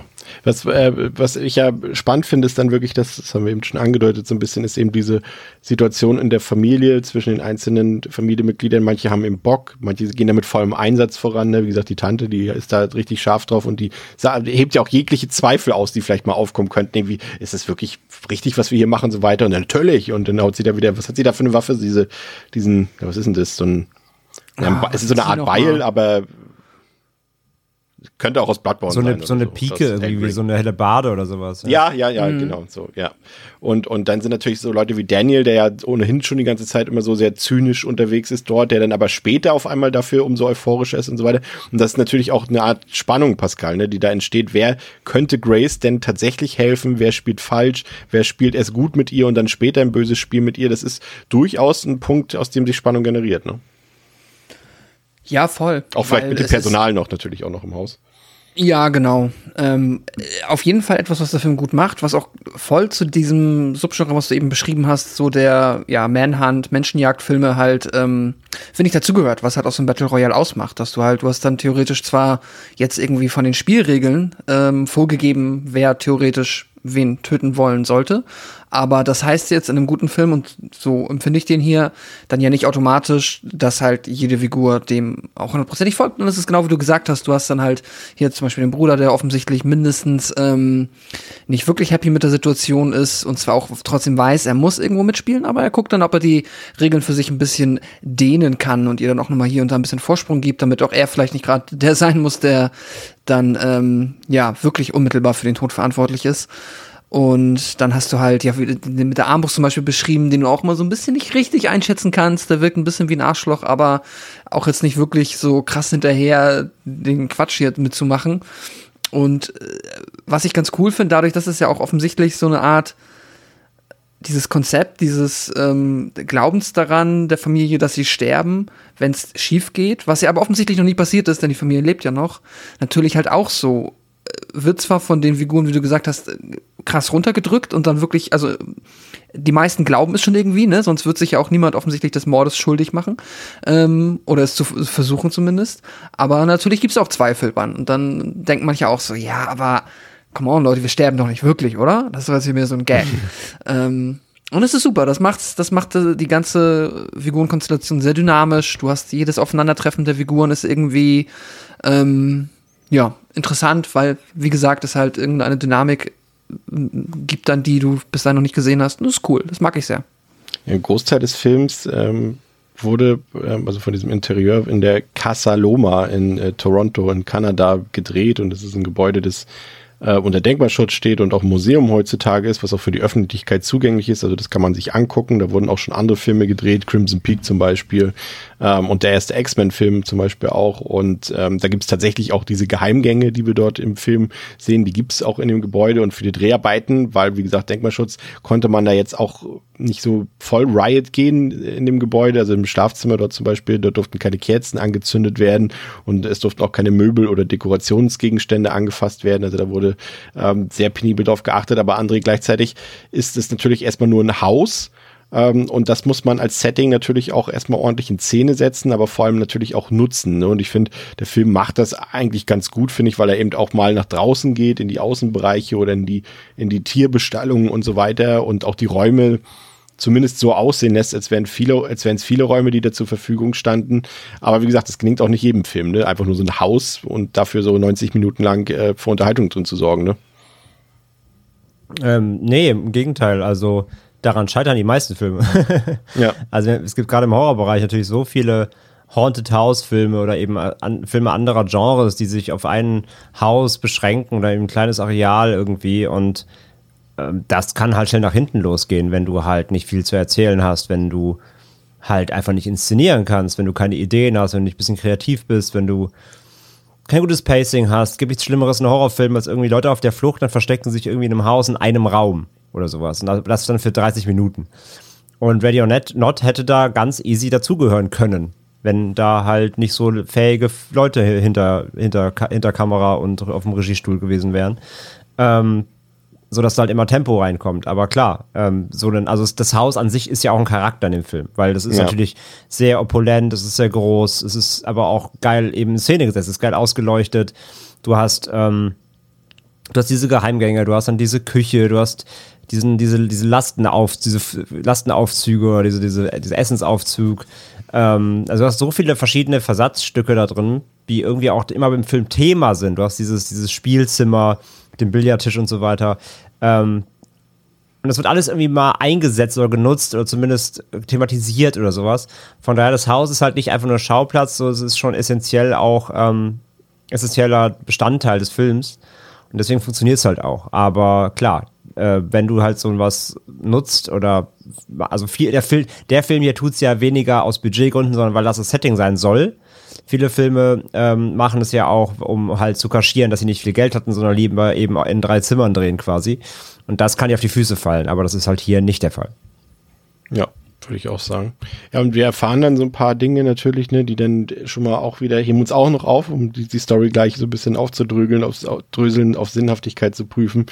Ähm, äh, dass eben dass der Familienreichtum auch eben entstanden ist auf Basis des Einflusses des Teufels, ist natürlich auch wieder ein, ein bekanntes Motiv, ne, Pascal? Also der Teufel und der verspricht dir was, wenn du dann das und das erfüllst sozusagen und dann gelangst du zu großer Macht oder zu großem Reichtum, aber das fällt den Leuten dann meistens irgendwie später auf die Füße, so wie in diesem Film. Aber es ist letztendlich ja trotzdem ein Horrorfilm und äh, der wird natürlich auch an seiner Horrorebene so ein bisschen gemessen, Pascal. Hm, Wie würdest du sagen, verhält er sich da? Fandst du den irgendwie an der einen oder anderen Stelle irgendwie gruselig oder atmosphärisch oder zumindest spannend irgendwie auf die eine oder andere Weise? Wie gut, Splatter-Szenen gibt es natürlich auch noch, die wollen wir natürlich nicht verschweigen an der Stelle. Äh, Wie würdest du den Film da einschätzen in dieser Hinsicht? Äh, gruselig, schwierig. Es ist halt, ja, es ist irgend, ja, ich, ich, ich bin grundsätzlich dabei, zu sagen, dass es ein Horrorfilm ist, aber auch wenn er jetzt, finde ich, nicht, ähm, ja, am ehesten dann noch vielleicht so ähm, aus dem, ja, Home Invasion oder vielleicht sogar aus dem Slasher-Bereich sich dann halt da die Horrormotive schnappt und sie hier einsetzt und das funktioniert alles ganz gut. Wiederum muss ich dann aber schon sagen, dass der Comedy-Part dann bei mir dafür sorgt, dass es dann, wenn eher noch auf der Spannungsebene und dann würde ich schon fast eher, es ist kein Thriller, aber so ein bisschen in die Richtung, ähm, so auf der Spannungsebene holt er mich mehr ab als auf der Horrorebene. Weil der Horror wird dann tatsächlich von, von, dem, von dem komödiantischen Aspekt eher unterwandert. Das haben halt, finde ich, auch viele Horrorkomödien. Also ich, ich, es gibt viele Horrorkomödien, die ich sehr, sehr mag. Ich mag den Film jetzt hier auch. Ähm, aber das sind dann selten Filme, die für mich wirklich ernsthaft auf der Horrorebene funktionieren. Und das ist dann hier auch nicht der Fall. Deswegen ähm, habe ich jetzt nicht krass Angst um unsere Hauptfigur, Fieber aber durchaus mit. Verhält sich so ein Ähm, bisschen, ja. so ein bisschen wie, also bei mir ist es so ein bisschen so wie Cabin in the Woods zum Beispiel. Ne? Also der hat natürlich diese Elemente, die theoretisch gruselig sein könnten, aber ich will auch Ja. gar nicht sagen, dass diese Humorebene denen im Wege steht, gar nicht. Aber der Film hat es nicht unbedingt darauf ausgelegt, hier gruselig zu sein. Der hat auch keine Jumpscares. Ähm, der hat eher so ein paar fiese Szenen, ne? so schmerzhafte Szenen, zum Beispiel als Grace sich da später dann aus dieser Grube befreien will und, und die Hand sich durch diesen Nagel bohrt, die sind halt fies, diese Momente. Und die tun auch weh. Oder auch als, als, als diese Dora da ja im Fahrstuhl da eingequetscht wird von, von, von beiden Seiten. So diese Splatter-Szenen, die vorhanden sind, das ist fies. Aber André, das ist jetzt kein gruseliger Film. Also könnte man eigentlich schon sagen, wer ein bisschen Gewalt ab kann. Aber wie gesagt, das alles im Rahmen auch, würde ich sagen, äh, ist das durchaus auch ein Film für Leute, die eher sich leicht fürchten oder leicht erschrecken. Den könnte man eigentlich gucken, ne? Für die Leute. Äh, ja, auf der Ebene ja, aber natürlich trotzdem so ziemlich rabiat, ne? Also ähm, ist auch kein, ist, also ist kein Splatter, Splattergranate, aber er hat schon einige Härten und einige brachialere Szenen, die dann beseit, also zart beseitterem Publikum auch schon wieder vielleicht too much sein könnten. Ähm, ja, aber auf der, auf der Horror- oder gar Gruselseite geht da halt wenig bis gar nichts. Das stimmt. Gebe ich, gebe ich vollkommen recht. Ähm, es ist eher die Anspannung. So, ich finde halt trotz der, trotz der Comedy-Momente oder der, der lustigen oder satirischen Momente, äh, finde ich, hörst du nie auf, mit Grace mitzufiebern. Weil ich finde schon, dass der Film immer noch irgendwie offen lässt, dass es, dass es doch vielleicht schlecht für sie ausgehen könnte. Also weil jeder Fluchtversuch ja trotzdem immer noch mal scheitert. Ähm, es kommt immer was in die Quere oder jemand kommt in die Quere. Und ich finde nicht, dass der Film es ihr, ihr da zu einfach macht, sondern sie macht schon echt viel durch. Sie kriegt ordentlich was ab. Ja, sie wird irgendwie angestochen, angeschossen. Äh, die Nagelzähne gerade schon erwähnt. So, sie, sie kriegt schon ordentlich, ordentlich was, was drauf. So, es ist nicht, dass sie, dass sie eine Plot-Armor hat. Ähm, von daher finde ich, hat der Film ein gutes Händchen dafür, trotz allem die Waage zu halten, dass es bis zum Ende spannend bleibt. Ähm, bis, ja. zur, bis zur Schlusspointe quasi. Aber ja, so richtig Horror, äh, sodass du wirklich irgendwie, ähm, ja, schockiert oder gegruselt bist oder so, passiert eigentlich im Grunde nicht, nein. Ich bin da, bin da komplett bei dir. Ich finde, das ist neben, neben Samara Weaving ist das die große Stärke des Films, dass er wirklich diesen Spagat schafft. Ja, er ist sehr humorvoll. Er hat wirklich Szenen, wo man echt schmunzeln kann oder Pascal auch, auch, auch laut lacht.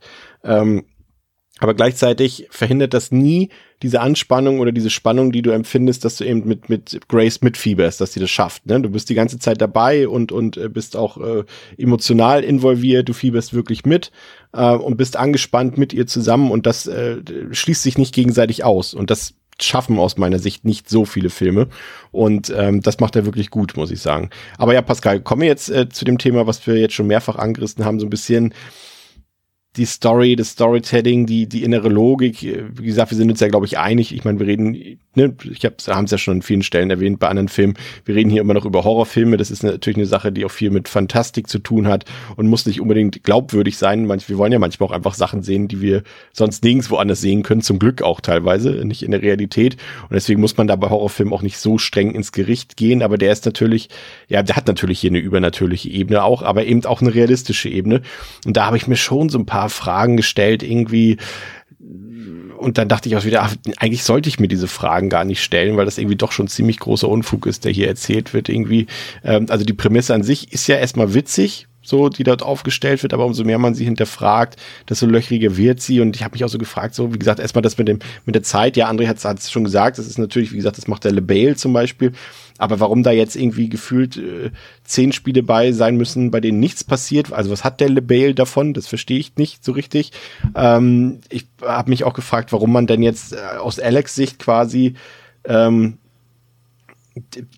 Grace in diese Situation bringen muss und so, so, ich weiß nicht, ich bin da bei manchen Sachen nicht so ganz hintergekommen und dachte so, lieber nicht weiter hinterfragen. Auch den Punkt, den du von mhm. angesprochen hast.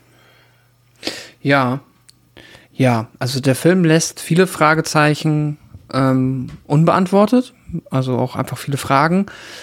Ähm, äh, ich finde, er machte das aber mit so einer gewissen Ignoranz, die ich fast schon wieder respektiere, weil es sind so, finde ich, halt offensichtliche Punkte, wo es einfach quasi dem Konzept des Films schwer fallen würde, auch überhaupt, also da irgendwie eine vernünftige Erklärung für zu finden, wie zum Beispiel genau, was ich gesagt habe. Es ist halt, wir reden hier von einer Hochzeit, ähm, wir haben jetzt nicht viel Vorgeschichte des Ehepaars irgendwie mitbekommen, aber natürlich ist es irgendwo seltsam, wenn du eine Hochzeit hast, ähm, dass dann quasi auf der einen Seite ausschließlich die Familie des Bräutigams und die Ehefrau da ist und weder ihre Freunde oder ihre Familie und auch anscheinend jetzt der ähm, Bräutigam nicht viele Freunde oder sagen wir mal, er gar keine Freunde mitbringen konnte. Also es ist eine sehr, sehr ähm, seltsame Hochzeitskonstellation, aber natürlich äh, wahrscheinlich einfach aus Sicht der Menschen, die das geschrieben haben, ja, was willst du halt machen? So, du kannst, wenn das Setting halt ist, dass du quasi die Frau und die Familie hast, du hättest das irgendwie umständlich noch hinbiegen können, zu versuchen im Sinne von,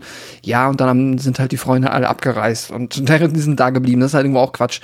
Mm, das Ding ist halt, ich ganz kurz reingreschen darf. Ja. Das Ding ist halt, wenn du halt äh, die Szene siehst am Anfang, wenn sie da vom Altar stehen, sich küssen mm. und sich dann die Kamera dreht, da sitzen halt bestimmt 50 Leute. Und die sind dann nachher nicht mehr da. Da sind Hm. ja deutlich mehr Leute. Die siehst du danach Ja. halt nie wieder. Das stimmt. Ja. Okay, das ist mir dann tatsächlich gar nicht so sehr aufgefallen. Wahrscheinlich, wahrscheinlich habe ich das am Anfang ausgeblendet. Also vielleicht Guck, ist es die auch guckt, recht. ja, die das guckt am Anfang aus dem Fenster, da siehst du, wie die aufbauen. Da stehen ja bestimmt so 30 Mhm. Stuhlreihen oder sowas. Nein, nicht so viele, aber ich glaube, das lass mal 12 sein. Und mal irgendwie Ah. okay. sechs, sieben Stühle. Also da sind bestimmt, bestimmt 50 Leute oder so. Also da sitzen deutlich mehr Leute, als man überhaupt sieht. Ähm, aber ja, warum die nachher alle weg sind und dann nur eben äh, Grace zurückbleibt und der enge Familienkreis von ihm, das wird nicht erklärt, genau. Nee, ja, okay. Ähm, ja, also genau, wie es jetzt konkret, äh, auch ganz konkret ist, auf jeden Fall, ja, es ist, äh, da nimmt sich der Film halt die Freiheit einfach auch, weil es gibt ja gar keine richtige Feier zum Beispiel. Also du hast ja recht, so, also auch angenommen, dass da jetzt noch ihre Freunde waren, wer fährt denn auf eine Hochzeit, um quasi einmal zu sagen, und jetzt haben sie Ja gesagt und dann sagen sie, okay, ich steige ins Auto, ciao. Das ist ja Weil- auch wieder halt, ne? Da ist halt dann die Hochzeit, ist ja. Ja. bei Tag und dann quasi ist der Schnitt und dann ist Nacht. Und dann ist halt, dann kommen sie hoch und sind erschöpft. Also die haben den Mhm. Tag scheinbar gefeiert, aber den sieht man quasi nicht, genau. Ja. Ja, genau. Ähm, ja, und dann halt, ja, insgesamt viele Fragezeichen, was du zum Beispiel gerade gesagt hast, Chris, ähm, weshalb wir halt irgendwie in diesem, in dieser Spielkiste äh, X, also eine Anzahl an Spielen haben, die halt so unspektakulär sind, wie sie halt sein können, irgendwie Schach oder Dame. Und dann halt das eine Spiel, das, ähm, ja, dann quasi äh, wo es um Leben und Tod geht. Äh, Das wird nicht wirklich beantwortet, aber ich bleib dabei, halt, der Film ist vergleichsweise gut da drin, sich damit jetzt halt nicht super die Steine irgendwie in den Weg zu legen, sondern das halt einfach, er nimmt dir, also er fordert es ein bisschen ab, dem Publikum, dass du quasi sagst, okay, ich nehme das alles hin, ich hinterfrage lieber nicht zu viel, aber wie es dann halt ein Film, der das gut macht, schafft, äh, dieser ist halt auch, dass dich dann über ähm, quasi darüber, dass immer was passiert, dass er dich unterhält und dass du halt mitfieberst, wie wir gesagt haben, kommst du auch zumindest während des Guckens nicht wirklich dazu, groß was zu hinterfragen. Vielleicht hier und da am Ende ein bisschen. Ich fand auch, wenn wir auch über Storytelling jetzt geredet haben, hier und da manchmal so ein bisschen Foreshadowing und so ein paar Expositionsdumps irgendwie ein bisschen künstlich reingeworfen. Ich weiß auch ganz am Anfang, obwohl man sich ja schon denken kann, okay, äh, es wird irgendwie mit dem Spiel zu tun haben, wurde schon mal die eine Karte angeteased. Und dann ist es auch so ein bisschen schwammig, warum jetzt ihr äh, Alex halt so ja, man kann es ein bisschen nachvollziehen, warum er ja nichts gesagt hat, weil er dachte, okay, komm on, die Chance, dass, es, dass, es, dass wir nie darüber reden müssen, ist vergleichsweise hoch. Andererseits, ja. Aber sie hätte ja auch dann theoretisch. sie- sie- da beim nächsten Mal selbst mitmachen Genau, müssen. Ja. ja. Genau, das ist halt auch so ein Ding. Und äh, ey, und, äh, also das Hauptding ist wahrscheinlich so, hey, hier ist eine Familie, die theoretisch bereit ist, all- alle x Jahre jemanden umzubringen. Vielleicht könnte das ja die Polizei Komm, join us. ja. Ähm, ne? Also das halt, das, dass sie dieses Morden anscheinend auch so ja hinkriegen. I don't know. Ähm, da ist der Film halt, der hat Sie dann, sind doch halt- rich, können alles verste- ja, verdecken. stimmt. Ja, ja, der lebt in seiner kleinen Welt und man darf da nicht so viel hinterfragen und ja. Ja, was, was, was, ein was, den, Kritikpunkt, aber er macht's gut. sorry. Ähm, ja, was, was den Mann halt angeht, das Ding ist halt, das, die Story, der Storyverlauf des Films zeigt ja auch ganz klar, wie zerrüttet er ist, ne? Ähm, Er steht halt ja ganz krass so zwischen seiner Familie und eben seiner Frau. Beziehungsweise am Anfang sagt er ja selber immer so, ja, das ist alles Verrückte und äh, wenn wir das hier durchgezogen haben, lass uns abhauen und weit weggehen und keine Ahnung. Also er macht, mag, mag seine Familie eigentlich nicht und sagt, die sind alle bescheuert und, und ähm, unausstehlich. Aber wenn es drauf ankommt, dann merkt er halt doch, wie sehr er so seine Familie natürlich trotzdem, es ist immer noch Familie, ne? Und wie sehr er sie liebt und so weiter. Und ich glaube halt, das ist auch so ein, das, was da mitschwingt, so ein bisschen. So dieses, ähm, ich will, ich, ich liebe diese Frau, ich muss, ich muss sie, ich will sie heiraten, dafür muss ich aber halt mich an die Rituale meiner Familie halten. Ähm, möchte sie aber gleichzeitig komplett eigentlich fern von all dem Quatsch halten, so. Und ich glaube, das ist so dieses Ding, es, ist sehr, es geht, glaube ich, ja sehr viel um seine, um seine Zerrüttetheit, so, ähm, warum er das ihr nicht sagt und so weiter. Und das, das, das habe ich immer so rausgelesen. Es geht da sehr viel darum, dass er so zwischen den Stühlen so steht und er sich einfach nicht entscheiden Ja. kann, will er jetzt 100% seine Familie und diesen ganzen Quatsch mitmachen oder will er, will er sich bloß schnell verpi verpissen irgendwie. Und das ist so, glaube ich, dieses, dieses, dieses, diese Zermartertheit da, ähm, warum er das einfach nicht, nicht raushaut Ja, ja. einfach. Er sagt ja auch, also er sagt ja einmal auch sogar dann, als sie das erste Mal dann drüber sprechen und die Kacke schon am Dampfen ist, dass quasi sie ja nur geheiratet haben, weil sie es wollte. Ich nehme auch mal an, dass er natürlich ne, einfach auch ein gutes Interesse daran gehabt hätte zu sagen, so, ja, verkauft, dann sind wir ja zusammen beheiratet nie. Ja, genau, dann Äh, muss ich nicht Zwingt umbringen. uns ja keiner. Aber das müsste er ihr halt irgendwie wieder verkaufen können, warum er das nicht will. Und das geht wieder nicht, ohne zu erklären, was denn mit der Familie los ist. Und ja, das ist ein ganz, eigentlich ein ganz cleveres Dilemma. Genau, aber, würde, aber das meine ich halt. Ne? Und würdest du, würdest du das Ja. aber alles irgendwie auf einer Erzählebene erklären, dann wäre der Film Ja, völlig ja. zer, zer, zerstört irgendwie. Dann wäre alles zer, zerfasert. Und von daher finde ich auch, finde ich, finde ich, klar, man, also das ist ja die Krux des ganzen Films. So, wenn du bei Ready or Not über die ersten 20 Minuten stolperst, ist es vorbei. So, wenn dich das so stört, dass du nicht mehr reinkommst, dann ist, ist du die Nummer durch. Aber ich finde eben auch, dass der Film alles dafür tut, damit er es dir so einfach wie möglich machen kann, nicht drüber nachzudenken. Ich finde noch ein paar Situationen, die ich nicht unerwähnt lassen will, die ich noch ganz nett fand, so an, an kleinen Szenen. Natürlich erstmal, dass die sich gegenseitig da auch über einen Haufen ballern, inklusive Personal und dann auch wie mit dem Personal generell umgegangen wird dort. Irgendwie, ich weiß gar nicht mehr, als eine von, von den ähm, Haushälterinnen dort äh, getötet wird. Clara war das, glaube ich, ne? Da sagt, sagt doch, äh, Fitch sagt doch, glaube ich, noch, ach, Clara ist tot, ach, die mochte ich von denen am liebsten irgendwie. Das war auch so eine, eine fiese Szene und auch was, auch was der, was, äh, was der Vater dort erzählt, als äh, er angesprochen wird auf die Masken in den 80ern, so die Traditionen, die man früher hatte und ob man die einhalten sollte, zusammen mit der Tante, ne? Da diskutieren sie ja noch. Und ach, die Masken, ja, das war halt ein Ding in den 80ern, ne? So, das fand ich ganz witzig und auch wie er dann so sich beschwert, irgendwie, dass so langsam der Morgen anbricht und er sich aufregt, wann das denn endlich mal vorbei ist, weil er um acht beim Golf sein muss. So, so diese ganz kleinen, so, das, da, das hat mir gefallen, diese kleinen, so, ne? Das ist, wie gesagt, die Art von, in Anführungszeichen, Gesellschaftskritik, die der Film halt gerade noch so verträgt, ne? Ohne dass es jetzt irgendwie ausartet oder so. Und Ja, und vor allem sind das jetzt nicht so riesen Karlauer, die so vorbereitet Ja. werden, sondern es sind einfach so kleine Nebensätze, die halt einfach so fallen.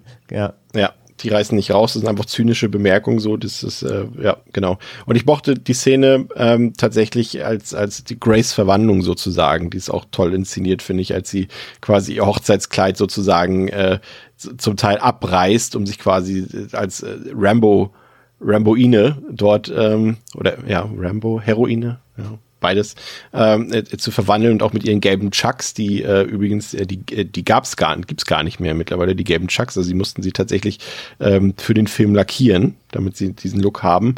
Und auch das äh, Hochzeitskleid irgendwie, da gab's irgendwie 17 verschiedene Versionen davon, die dann äh, im Laufe der Nacht sich eben logischerweise dann äh, verändern, also das äh, fand ich irgendwie cool, sie sah halt, muss man ja auch einfach, darf man ja auch so sagen, Pascal, ne, also Samara Weaving sah einfach auch cool aus in diesem Outfit, ne, gerade noch mit den Turnschuhen dazu und so, das hat man ihr dann irgendwie auch abgenommen, diese Verwandlung nochmal, sowohl äh, erzählerisch, inhaltlich als auch, äh, also charakterlich als auch äh, op- optisch, ne? Ja, voll. Ist ein super cooler Style, ist einfach eine starke Ästhetik. Ne? Deswegen ja auch auf dem Cover einfach direkt ein Hingucker, finde ich. Äh, wenn du halt siehst, ah, okay, krass, da hat sie den Patronengurt um in ihrem Hochzeitskleid. Ja. Das ist, äh, hat eine ist eine ganz eigene Ästhetik, ist klasse. Und das halt dann noch in diesem Setting, in diesem alten ähm, Herrenhaus, fantastisch. Und diese kleinen Kontraste habe ich auch geliebt. So, wenn man dann irgendwie sagt, zieh deine Schuhe an und dann zieht sie die gelben Chucks raus, muss ich auch schmunzeln und dachte so, ja, geil. Das ist äh, so ein geiler, kurioser Kontrast da drin, den mochte ich auch sehr. ja, vor allem, wie sie es noch kommentiert dann, ne? Wenn sie dann vorm Spiegel steht und sieht sich da mit dem fetten, mit dieser fetten, sind- was ist das eigentlich, was ist für Elefantentöter? Das ist eine Patrone, ist ja größer als ihr Kopf irgendwie. äh, mit diesem Patronengurt und den abgerissenen Hochzeit, also sie reißt ja diese Schärpe ab, ne, damit sie nicht drüber Ja. stolpert quasi. Und diesem abge abgerissenen Kleid, und an den Chucks, da steht er vom Spiegel und meinte so, Alter, was ist denn hier los? Das ist halt richtig gut. Ja, komplett. Aber letztendlich äh, bereitet die Familie dann eben doch dieses satanische, diese, diese, diese Opferungszeremonie an Grace vor, aber sie schafft es, sich erneut zu befreien. Ähm, letztendlich und dann bricht der neue Tag an und die Familie und auch wir als ZuschauerInnen wissen nicht so recht, ob der Fluch jetzt tatsächlich dafür sorgt, dass alle Familienmitglieder sterben. Ähm, und das Ganze scheint sich dann auch zunächst als Irrtum herausgestellt zu haben, was die völlig, die Situation dann völlig absurd macht, weil man dann, die, du merkst es den, den Figuren dann auch an, die sich so angucken und denken so, okay, was haben wir jetzt eigentlich hier gerade die letzten Stunden veranstaltet? War das jetzt alles totaler Quatsch, weil alles Quatsch war? Ähm, und dann gerade als, als die Tante, weil sie sagt, das ist mir jetzt auch egal, und dann will sich halt Grace dann noch enthaupten mit ihrer, mit, wie, wie ist die Waffe noch, André? Wie hast du vorhin genannt? Ja, so eine helle Bade, glaube ich, oder sowas. Ja. Ja, und, und gerade als sie da ansetzen will zur Enthauptung, zerplatzt ihr Körper in alle Einzelteile. Und das Spiel setzt sich dann mit den anderen Familienmitgliedern fort. Einer oder eine nach dem oder nach der anderen wird dort, äh, also der Körper puh, explodiert, zerplatzt.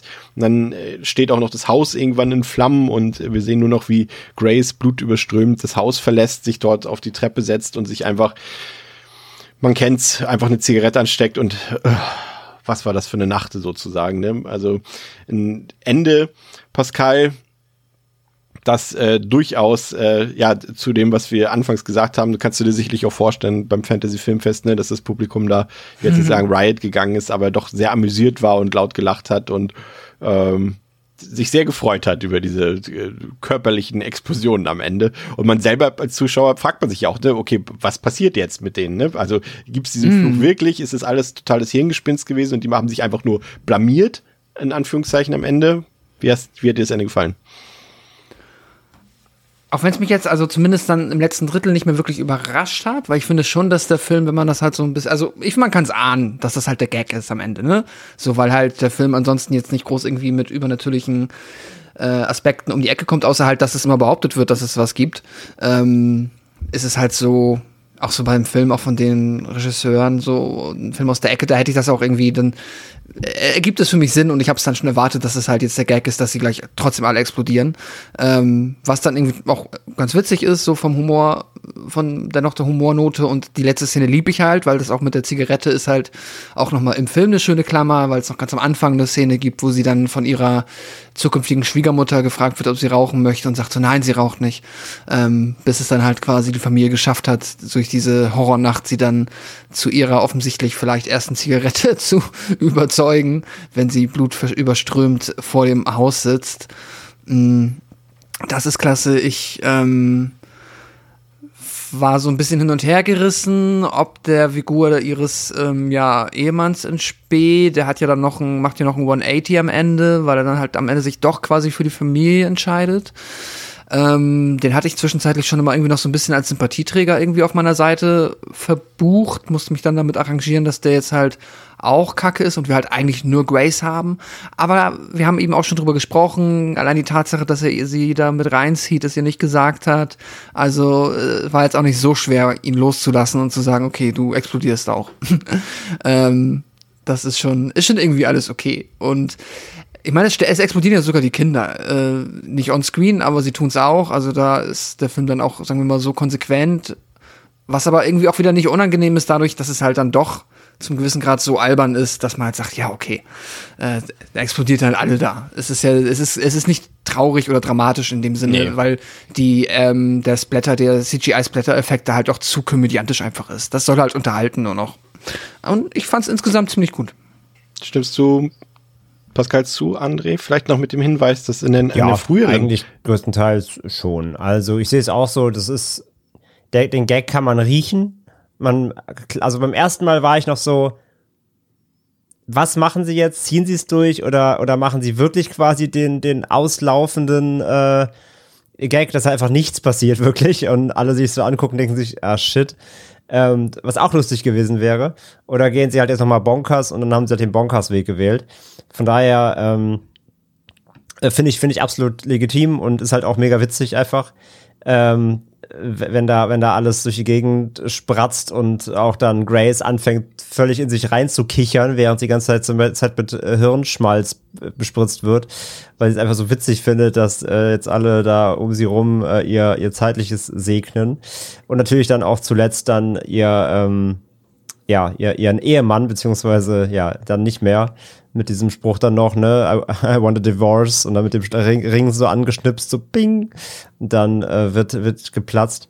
Das ist schon alles sehr, sehr witzig und natürlich auch dann, ähm, wenn sie dann da wie, wieder, wieder äh, da steht, völlig, völlig in, in Blut getränkt, immer noch in ihrem Hochzeitskleid und dann wieder quasi sich, sich selbst kommentiert, so what the fuck. Ähm, einfach nur, einfach nur gut, ja. Also ich finde, ich finde das Ende sehr, sehr, sehr, sehr gelungen und ähm, dass sie dann sogar noch die, die Balls haben, quasi mit diesem Kaminfeuer dann noch sogar, ja, den, den Geist quasi zu zeigen kurz. Das, das setzt dem Ganzen halt schön die Krone auf. Das ist irgendwie, das ist schon sehr, sehr sympathisch. In der früheren Fassung des Drehbuchs ähm, sollte Grace übrigens tatsächlich sterben, nachdem sie ähm, quasi tatsächlich geopfert wurde. Das äh, hätte ich jetzt in dem Fall nicht gut gefunden, aber es wäre zumindest mutig gewesen, oder André? Das kann ich mir gerade so gar nicht vorstellen, die Aufnahme. Nein, ich meine konsequent, ne? Also das wäre dann die, die doch eher, also ich glaube, das hätte auch dann die, den gesamten Comedy-Aspekt im Keim, Keim erstickt und hättest du keine Pointe mehr machen können, groß. Ähm, weil dann hätte sie es ja geschafft. Es hätte natürlich die Drastik des Films erhöht, ne? Dass du quasi wäre wär halt ein krass, ein richtig krasser Kontrast gewesen, wenn du dich den, wenn der Film genauso gewesen wäre wie jetzt. Immer wieder mit Auflockerungen, kleinen Witzeleien, bisschen Übertreibungen. Aber dann nehmen, dann, dann, dann nehmen sie sie wirklich raus am Ende. Das wäre halt irgendwie schon auch sehr krass und drastisch gewesen, ja. Ist dir eigentlich aufgefallen, dass der Film eine krasse Ähnlichkeit zu Your Next hat von Adam Wingard? Ja, ja, an dem muss ich sowieso von vornherein schon denken direkt. Ja, ne? So auch was die, die Entwicklung der, der weiblichen Hauptfigur angeht und so weiter, wie sie da auch in so eine Familiensituation quasi reinplatzt ja. sozusagen und auf einmal die, ne, also das äh, ist, ja, fand ich auch ein bisschen lustig. Kom Kann man komplett back den, to back gucken. Den, und ich glaube, und ich glaube, deswegen kriegt man auch so ein bisschen so eine Home Invasion Assoziation da rein. Ja. Ging mir zumindest so durch, durch Your Next und ähm, ich weiß noch, als damals Radio Not angekündigt wurde und die ersten Trailer kamen und dann auch der Film dann lief, ähm, gab es da viele Your Next-Vergleiche und kann ich auch verstehen irgendwo, ja. Ich muss ein bisschen, ein bisschen Kritik muss ich noch äußern. Ich fand den, also wir haben ja hier eigentlich wirklich gute Regisseure äh, am Werk. Wir haben auch einen guten Kameramann, den Brad äh, Judkiewicz, der hat jetzt auch bei Scream Kamera ähm, äh, geführt und jetzt auch zuletzt auch bei Black Phone. Ähm, aber irgendwie fand ich gerade die Kamera, die war mir irgendwie ein bisschen zu shaky an der einen oder anderen Stelle, Pascal. Ich fand auch gerade da, wenn du so ein Set hast, so dieses große Herrenhaus gefühlt und auch so alles, was drumherum die Außenanlage war. Mhm. Ich fand immer, das kam nicht so richtig gut zur Geltung, irgendwie, weil die Kamera irgendwie nie so auf Höhe war. Die ist mir zu viel umhergewackelt in, in Momenten, wo es einfach nicht, ich fand, es war nicht notwendig irgendwie. Aber. Ja, ich finde, die Kamera ist immer sehr action esk unterwegs und manchmal bei so einer, ich, ich hatte auch so hier und da so Momente, wo ich jetzt dachte, das war jetzt nicht so sehr an die Kamera direkt verknüpft, aber wo ich mir gewünscht hätte, dass sie das Herrenhaus noch mal ein bisschen pompöser in Szene gesetzt bekommen. Wo ich jetzt da zum Beispiel dran denke, wäre sowas jetzt wie Knives Out, was ja auch in der jüngeren Vergangenheit äh, war, wo du halt auch mehr interessantere Außenshots hattest vom Gebäude und finde ich dann auch mal so in den größeren Räumen noch ein bisschen mehr, ja, die Größe, also ne, auch wenn man, keine Ahnung, denkt dir an das äh, alte Anwesen in Resident Evil 1 oder so, dass du halt diese riesigen Seele hast irgendwo so. Das ist mir auch so ein bisschen, das ist mir so ein bisschen zu viel ähm, Flur und nächstes Schlafzimmer gefühlt oder dann halt ähm, das gewesen. Und ja, äh, da würde ich auch dir zustimmen und sagen, die Kamera hat da auch jetzt nicht geholfen, noch so ein bisschen den, diesen, diesen Cluedo-Herrenhaus-Charme ähm, noch mehr einzufangen. Ich glaube auch, da wäre noch ein bisschen mehr möglich gewesen. Ja, ich habe das Gefühl, der wollte auch so ein bisschen auf Retro machen. Ne? Das Bergbau ist ja auch relativ dunkel, der Film, und hat natürlich auch noch so ein so ein, so ein Gelbstich im Coloring, André. Ähm, also meint es auch gar nicht so kritisch. Wie gesagt, ich finde das passt, das passt schon irgendwie alles zusammen, aber ich glaube, man hätte da noch ein bisschen mehr rausholen können, irgendwie inszenatorisch und hätte den noch auf ein anderes Level heben können, weil er es auch einfach anbietet. Er hat ein, ein Breitbild, der hat eigentlich quasi Platz für, Platz für epischere Bilder und äh, das ist ja von der ersten Sekunde an klar, dass der Film sich ja doch eher an Mainstream-Publikum richtet, also schon auch ein, ein Kinofilm ist und, und irgendwie vergisst er das zwischendurch dann irgendwie, wenn ich so ein bisschen gerade in den, was Pascal schon gesagt hat, in den Action-Szenen irgendwie oder er hat, oder er macht aus manchen Szenen, die gar keine Action beinhalten, versucht er Action-Szenen zu machen durch, durch die Inszenierung. Aber das meckern auf hohem Niveau. Ja, absolut. Also, ja, ich verstehe schon, was ihr oder du meinst, aber hat mich jetzt nicht so gestört tatsächlich. Also ich finde den Look des Films eigentlich ziemlich crisp. Also jetzt gestern nochmal in, in, auf Disney Plus ist er auch schön in 4K ähm, am Start. So, das ist schon echt, echt schick und ich finde den Film generell sehr optisch sehr hochwertig und ähm, ja, gibt es jetzt vielleicht nicht so die Money-Shots, aber brauche ich da auch jetzt nicht unbedingt. Also ähm, der liefert mir schon genug Abwechslung, das ist alles sehr stimmig. Da geht's, mir geht's da viel, mir ist da die Stimmung wichtiger und die kommt gut rüber. Und ähm, ja, dass der Film so ein gewisses Farbschema hat, ähm, ja, es stimmt, aber es kann er ja haben. Also es wird sich ja sehr für diese warmen Farben entschieden. Ähm, finde ich, finde ich okay. Und finde ich jetzt nicht, wirkt jetzt nicht billig. Also es wirkt jetzt nicht wie nee, so in, Insta-Filter drüber gezogen. So, da gibt's schlechtere, schlechtere Filmbeispiele. Hier, wir hatten es doch einmal hier mit All the Boys Love Mandy Lane mit diesem schlimmen Sepia ja. am Ende da, diesem Feld, Feldende. Ähm, so sieht der Film ja nicht aus. Also er hat halt ein gewisses Farbschema in großen Teilen, was einfach durch diese Lichtstimmung im Herrenhaus vor allem ähm, da manifestiert wird. Das finde ich in Ordnung und so. Ja, klar. Also der Film ist nicht perfekt. So, er hat auf jeden Fall kleine Mäkel, mh, die man auch finden kann, abseits der Geschichte noch. Aber ich kann die halt alle wirklich sehr gut äh, wegignorieren, weil das einfach so viel Spaß macht.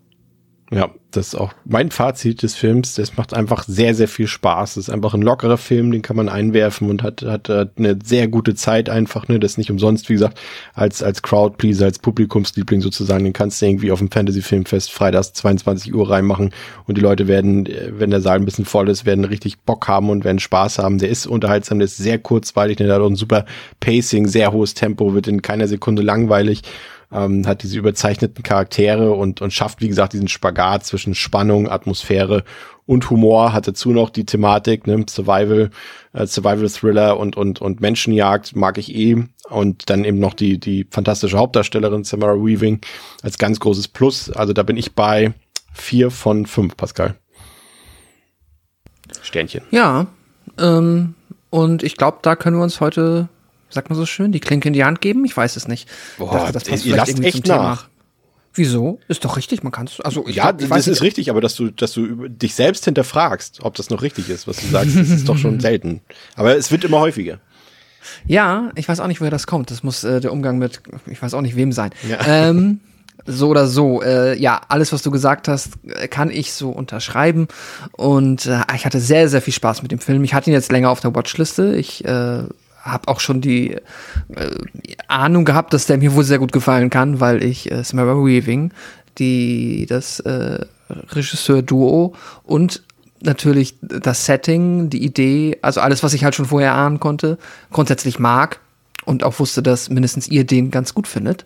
Ähm, ja, war ich, äh, habe ich mich drauf gefreut und meine Erwartungen wurden erfüllt. Ich hatte sehr viel Spaß mit dem Film.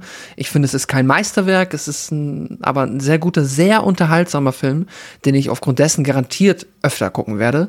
Der ist nicht lang, der geht äh, ja gut runter, macht eine Mords Gaudi und ja, geil, dass es den Film gibt, ähm, weil sowas suche ich immer. So Filme, die man einfach mal so richtig ähm, als Feel-Good-Film, als Feel-Good-Horror-Komödie reinlegen kann, die dann auch einfach richtig abliefert. Das macht Spaß und das ist cool und ich gebe dem auch vier von fünf Sternen. André. Ja, was soll ich da noch zu sagen? Zehn von zehn, geil. Nein.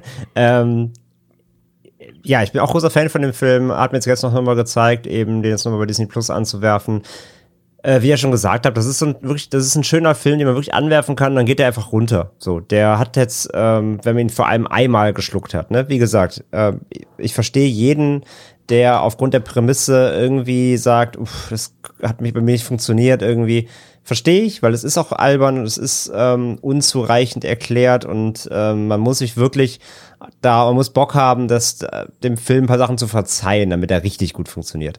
Wenn man das aber einmal schafft, dann, ähm, dann ist es einfach wirklich eine reine Spaßgranate, ähm, der halt ein gutes Timing hat, ein gutes Pacing, einen tollen Cast. Ich möchte auch nochmal, ich möchte auch nochmal Adam Brody hervorheben, den ja. mag mich auch sehr, sehr, sehr gehen, sich immer wirklich gerne, der hier auch wieder ganz, ganz toll spielt.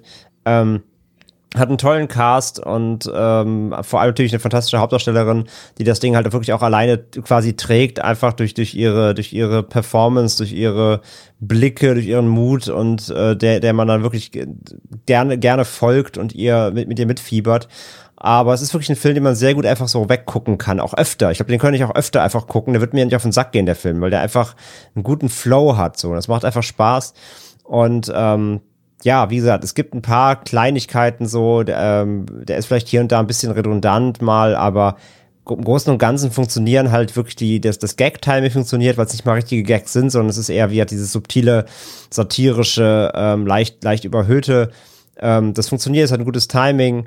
Ähm, der, der, hat, der hat seine gewissen Härten, der Film, der, der, der spart nicht mit, mit Brutalität an, an gewissen Stellen und hat dann noch zu diesem noch ein bisschen dieses Eat the, Eat the Rich-Thema so und das funktioniert einfach alles, es greift sehr gut ineinander, was ähm, die beiden Regisseure da veranstalten und deswegen gebe ich äh, Ready or Not von mir auch äh, vier Sterne und ein Herzchen. Wirklich ein ganz toller Film und ein großer Spaß. Und mir fällt gerade was ein. Ich dachte, ich habe die ganze Zeit, ich habe die ganze Zeit, weil wir am Anfang, des, wo, du, wo du den Fact erzählt hast, dass eigentlich äh, Margaret Robbie ähm, die Hauptrolle spielen sollte. Ich dachte mir die ganze Zeit, da war doch irgendwas. Stimmt, die beiden spielen ja bald zusammen sogar. Ja. Nämlich im neuen Film von Damien Chazelle. Da bin ich mal. Stimmt. Ähm, da bin ich mal sehr gespannt. Das fiel mir nämlich gerade ein. Ähm, die spielen sogar zusammen, ja. Du kannst deinen Film mit Samara Weaving nur toppen, wenn du Margot Robin noch dazu holst. Würde ich mal sagen. Aber äh, ich finde, eine Sache, einen Fehler macht der Film trotzdem. Und zwar, immer wenn ich an den Film denke, habe ich auch automatisch das äh, Lied Ready or Not von den Fujis im Kopf. Und ähm, dass der Film nicht wenigstens im Abspann läuft, das ist, also das will mir nicht so ganz äh, Wahrscheinlich zu teuer. Pascal, das, ja, wahrscheinlich. Aber dafür ähm, habe ich jetzt seitdem immer mal wieder, gibt's auf YouTube angehört, äh, wie großartig die Eigenproduktion, also wir haben den Song erwähnt, das weiß ich, ne? Nicht, dass ich nicht zugehört habe, aber ich will es nochmal herausstellen, wie gut ich diesen äh, Hide-and-Seek-Song finde. Ja. Der ist fantastisch. Aber ja, der Ohrwurm ist halt einfach, ähm, ist da, ja. Wir hoffen, dass ihr heute ganz viel Inspiration äh, bei uns gefunden habt und jetzt äh, wieder in die freie Natur geht, in die, an die frische Luft geht und ein paar Spiele mit euren Verwandten und Bekannten spielt, aber bitte nicht so blutig wie in dieser Form bei der Familie Le Dommars. Ähm, wir machen aber auf jeden Fall blutig weiter und zwar in der nächsten Woche äh, begeben wir uns mal wieder nach Frankreich. Wir sind ja immer noch nicht durch mit diesen ganzen fiesen, bösen, harten, brutalen französischen Terrorfilmen und werden uns den 2007er Film Frontier oder Frontiers, äh, wenn man es Englisch aussprechen will, werden wir uns äh, vornehmen und äh, euch das Fürchten lernen. Und bis dahin. Da kann ich ja endlich die Blu-ray auspacken, die du mir gegeben hast. Ja, siehst du, sehr gute Idee. ähm, Übrigens, bis dahin, ich, übrigens, ich ja. hätte, noch, ich hätte noch einen Pitch zum Ende. oh, Ich möchte gerne einen Film sehen, wo andere, ähm, vielleicht kann man auch so ein Universe draus machen, so ein Kinderspiele, aber in Horror, als Horrorfilm. Also klar, sowas gab es hier und da schon, aber sowas wie, keine Ahnung, Brennball oder Völkerball, aber mit Gore. Das Brennball im wahrsten Sinne des Wortes, einfach so mit brennenden Bällen. Genau, mit so einem brennenden Ball oder sowas. Oder Völkerball mit Gore oder so, wo Leute mit so Eisenkugeln ins Gesicht abgeworfen werden. Oh, war das ganz. Ich glaube, äh, es gibt irgendeinen ganz, ganz trashigen äh, Volleyball-Team Horror-Slasher, wo so ein Volleyball-Team durch irgendwie Ach so. Ach hier, die, das war das. die Pampa fährt. Das war der auf Netflix, ne? Ja, ja, den habe ich gesehen. Der war nicht gut. Nee, Aber der war nicht gut, das stimmt. Aber, aber, aber prinzipiell, ja, doch, so ein paar. Doch, da, da das lassen sich ein paar äh, Gemeinheiten, glaube ich, noch finden. Es, gibt- es gibt ja noch so ein paar andere Gesellschaften, wie ist denn das Game Night, ne? Diese Komödie und diese ganz schlechte, diese äh, mit Jeremy Renner, dieses äh, Catch, ähm, wie hieß denn dieser Film vor drei Jahren oder sowas? Der super unlustig war, wo, wo sie quasi auch Fange spielen, aber als Erwachsene, aber über die ganze Welt verteilt oder irgendwie sowas. Auch ganz blöder Film. Aber ja, aber als Horror, ja, pitch das mal. Wenn nicht, dann müssen wir wieder noch eine Sonderepisode zu machen irgendwann, ja. Girls with Balls heißt der Film. Ja. Damit wissen- Damit ich es gesagt habe. So. Ah, der war echt nicht gut, das stimmt. Also, bis zum nächsten Mal. Gruselt euch schön.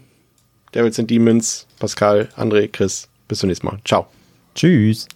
Tschüss.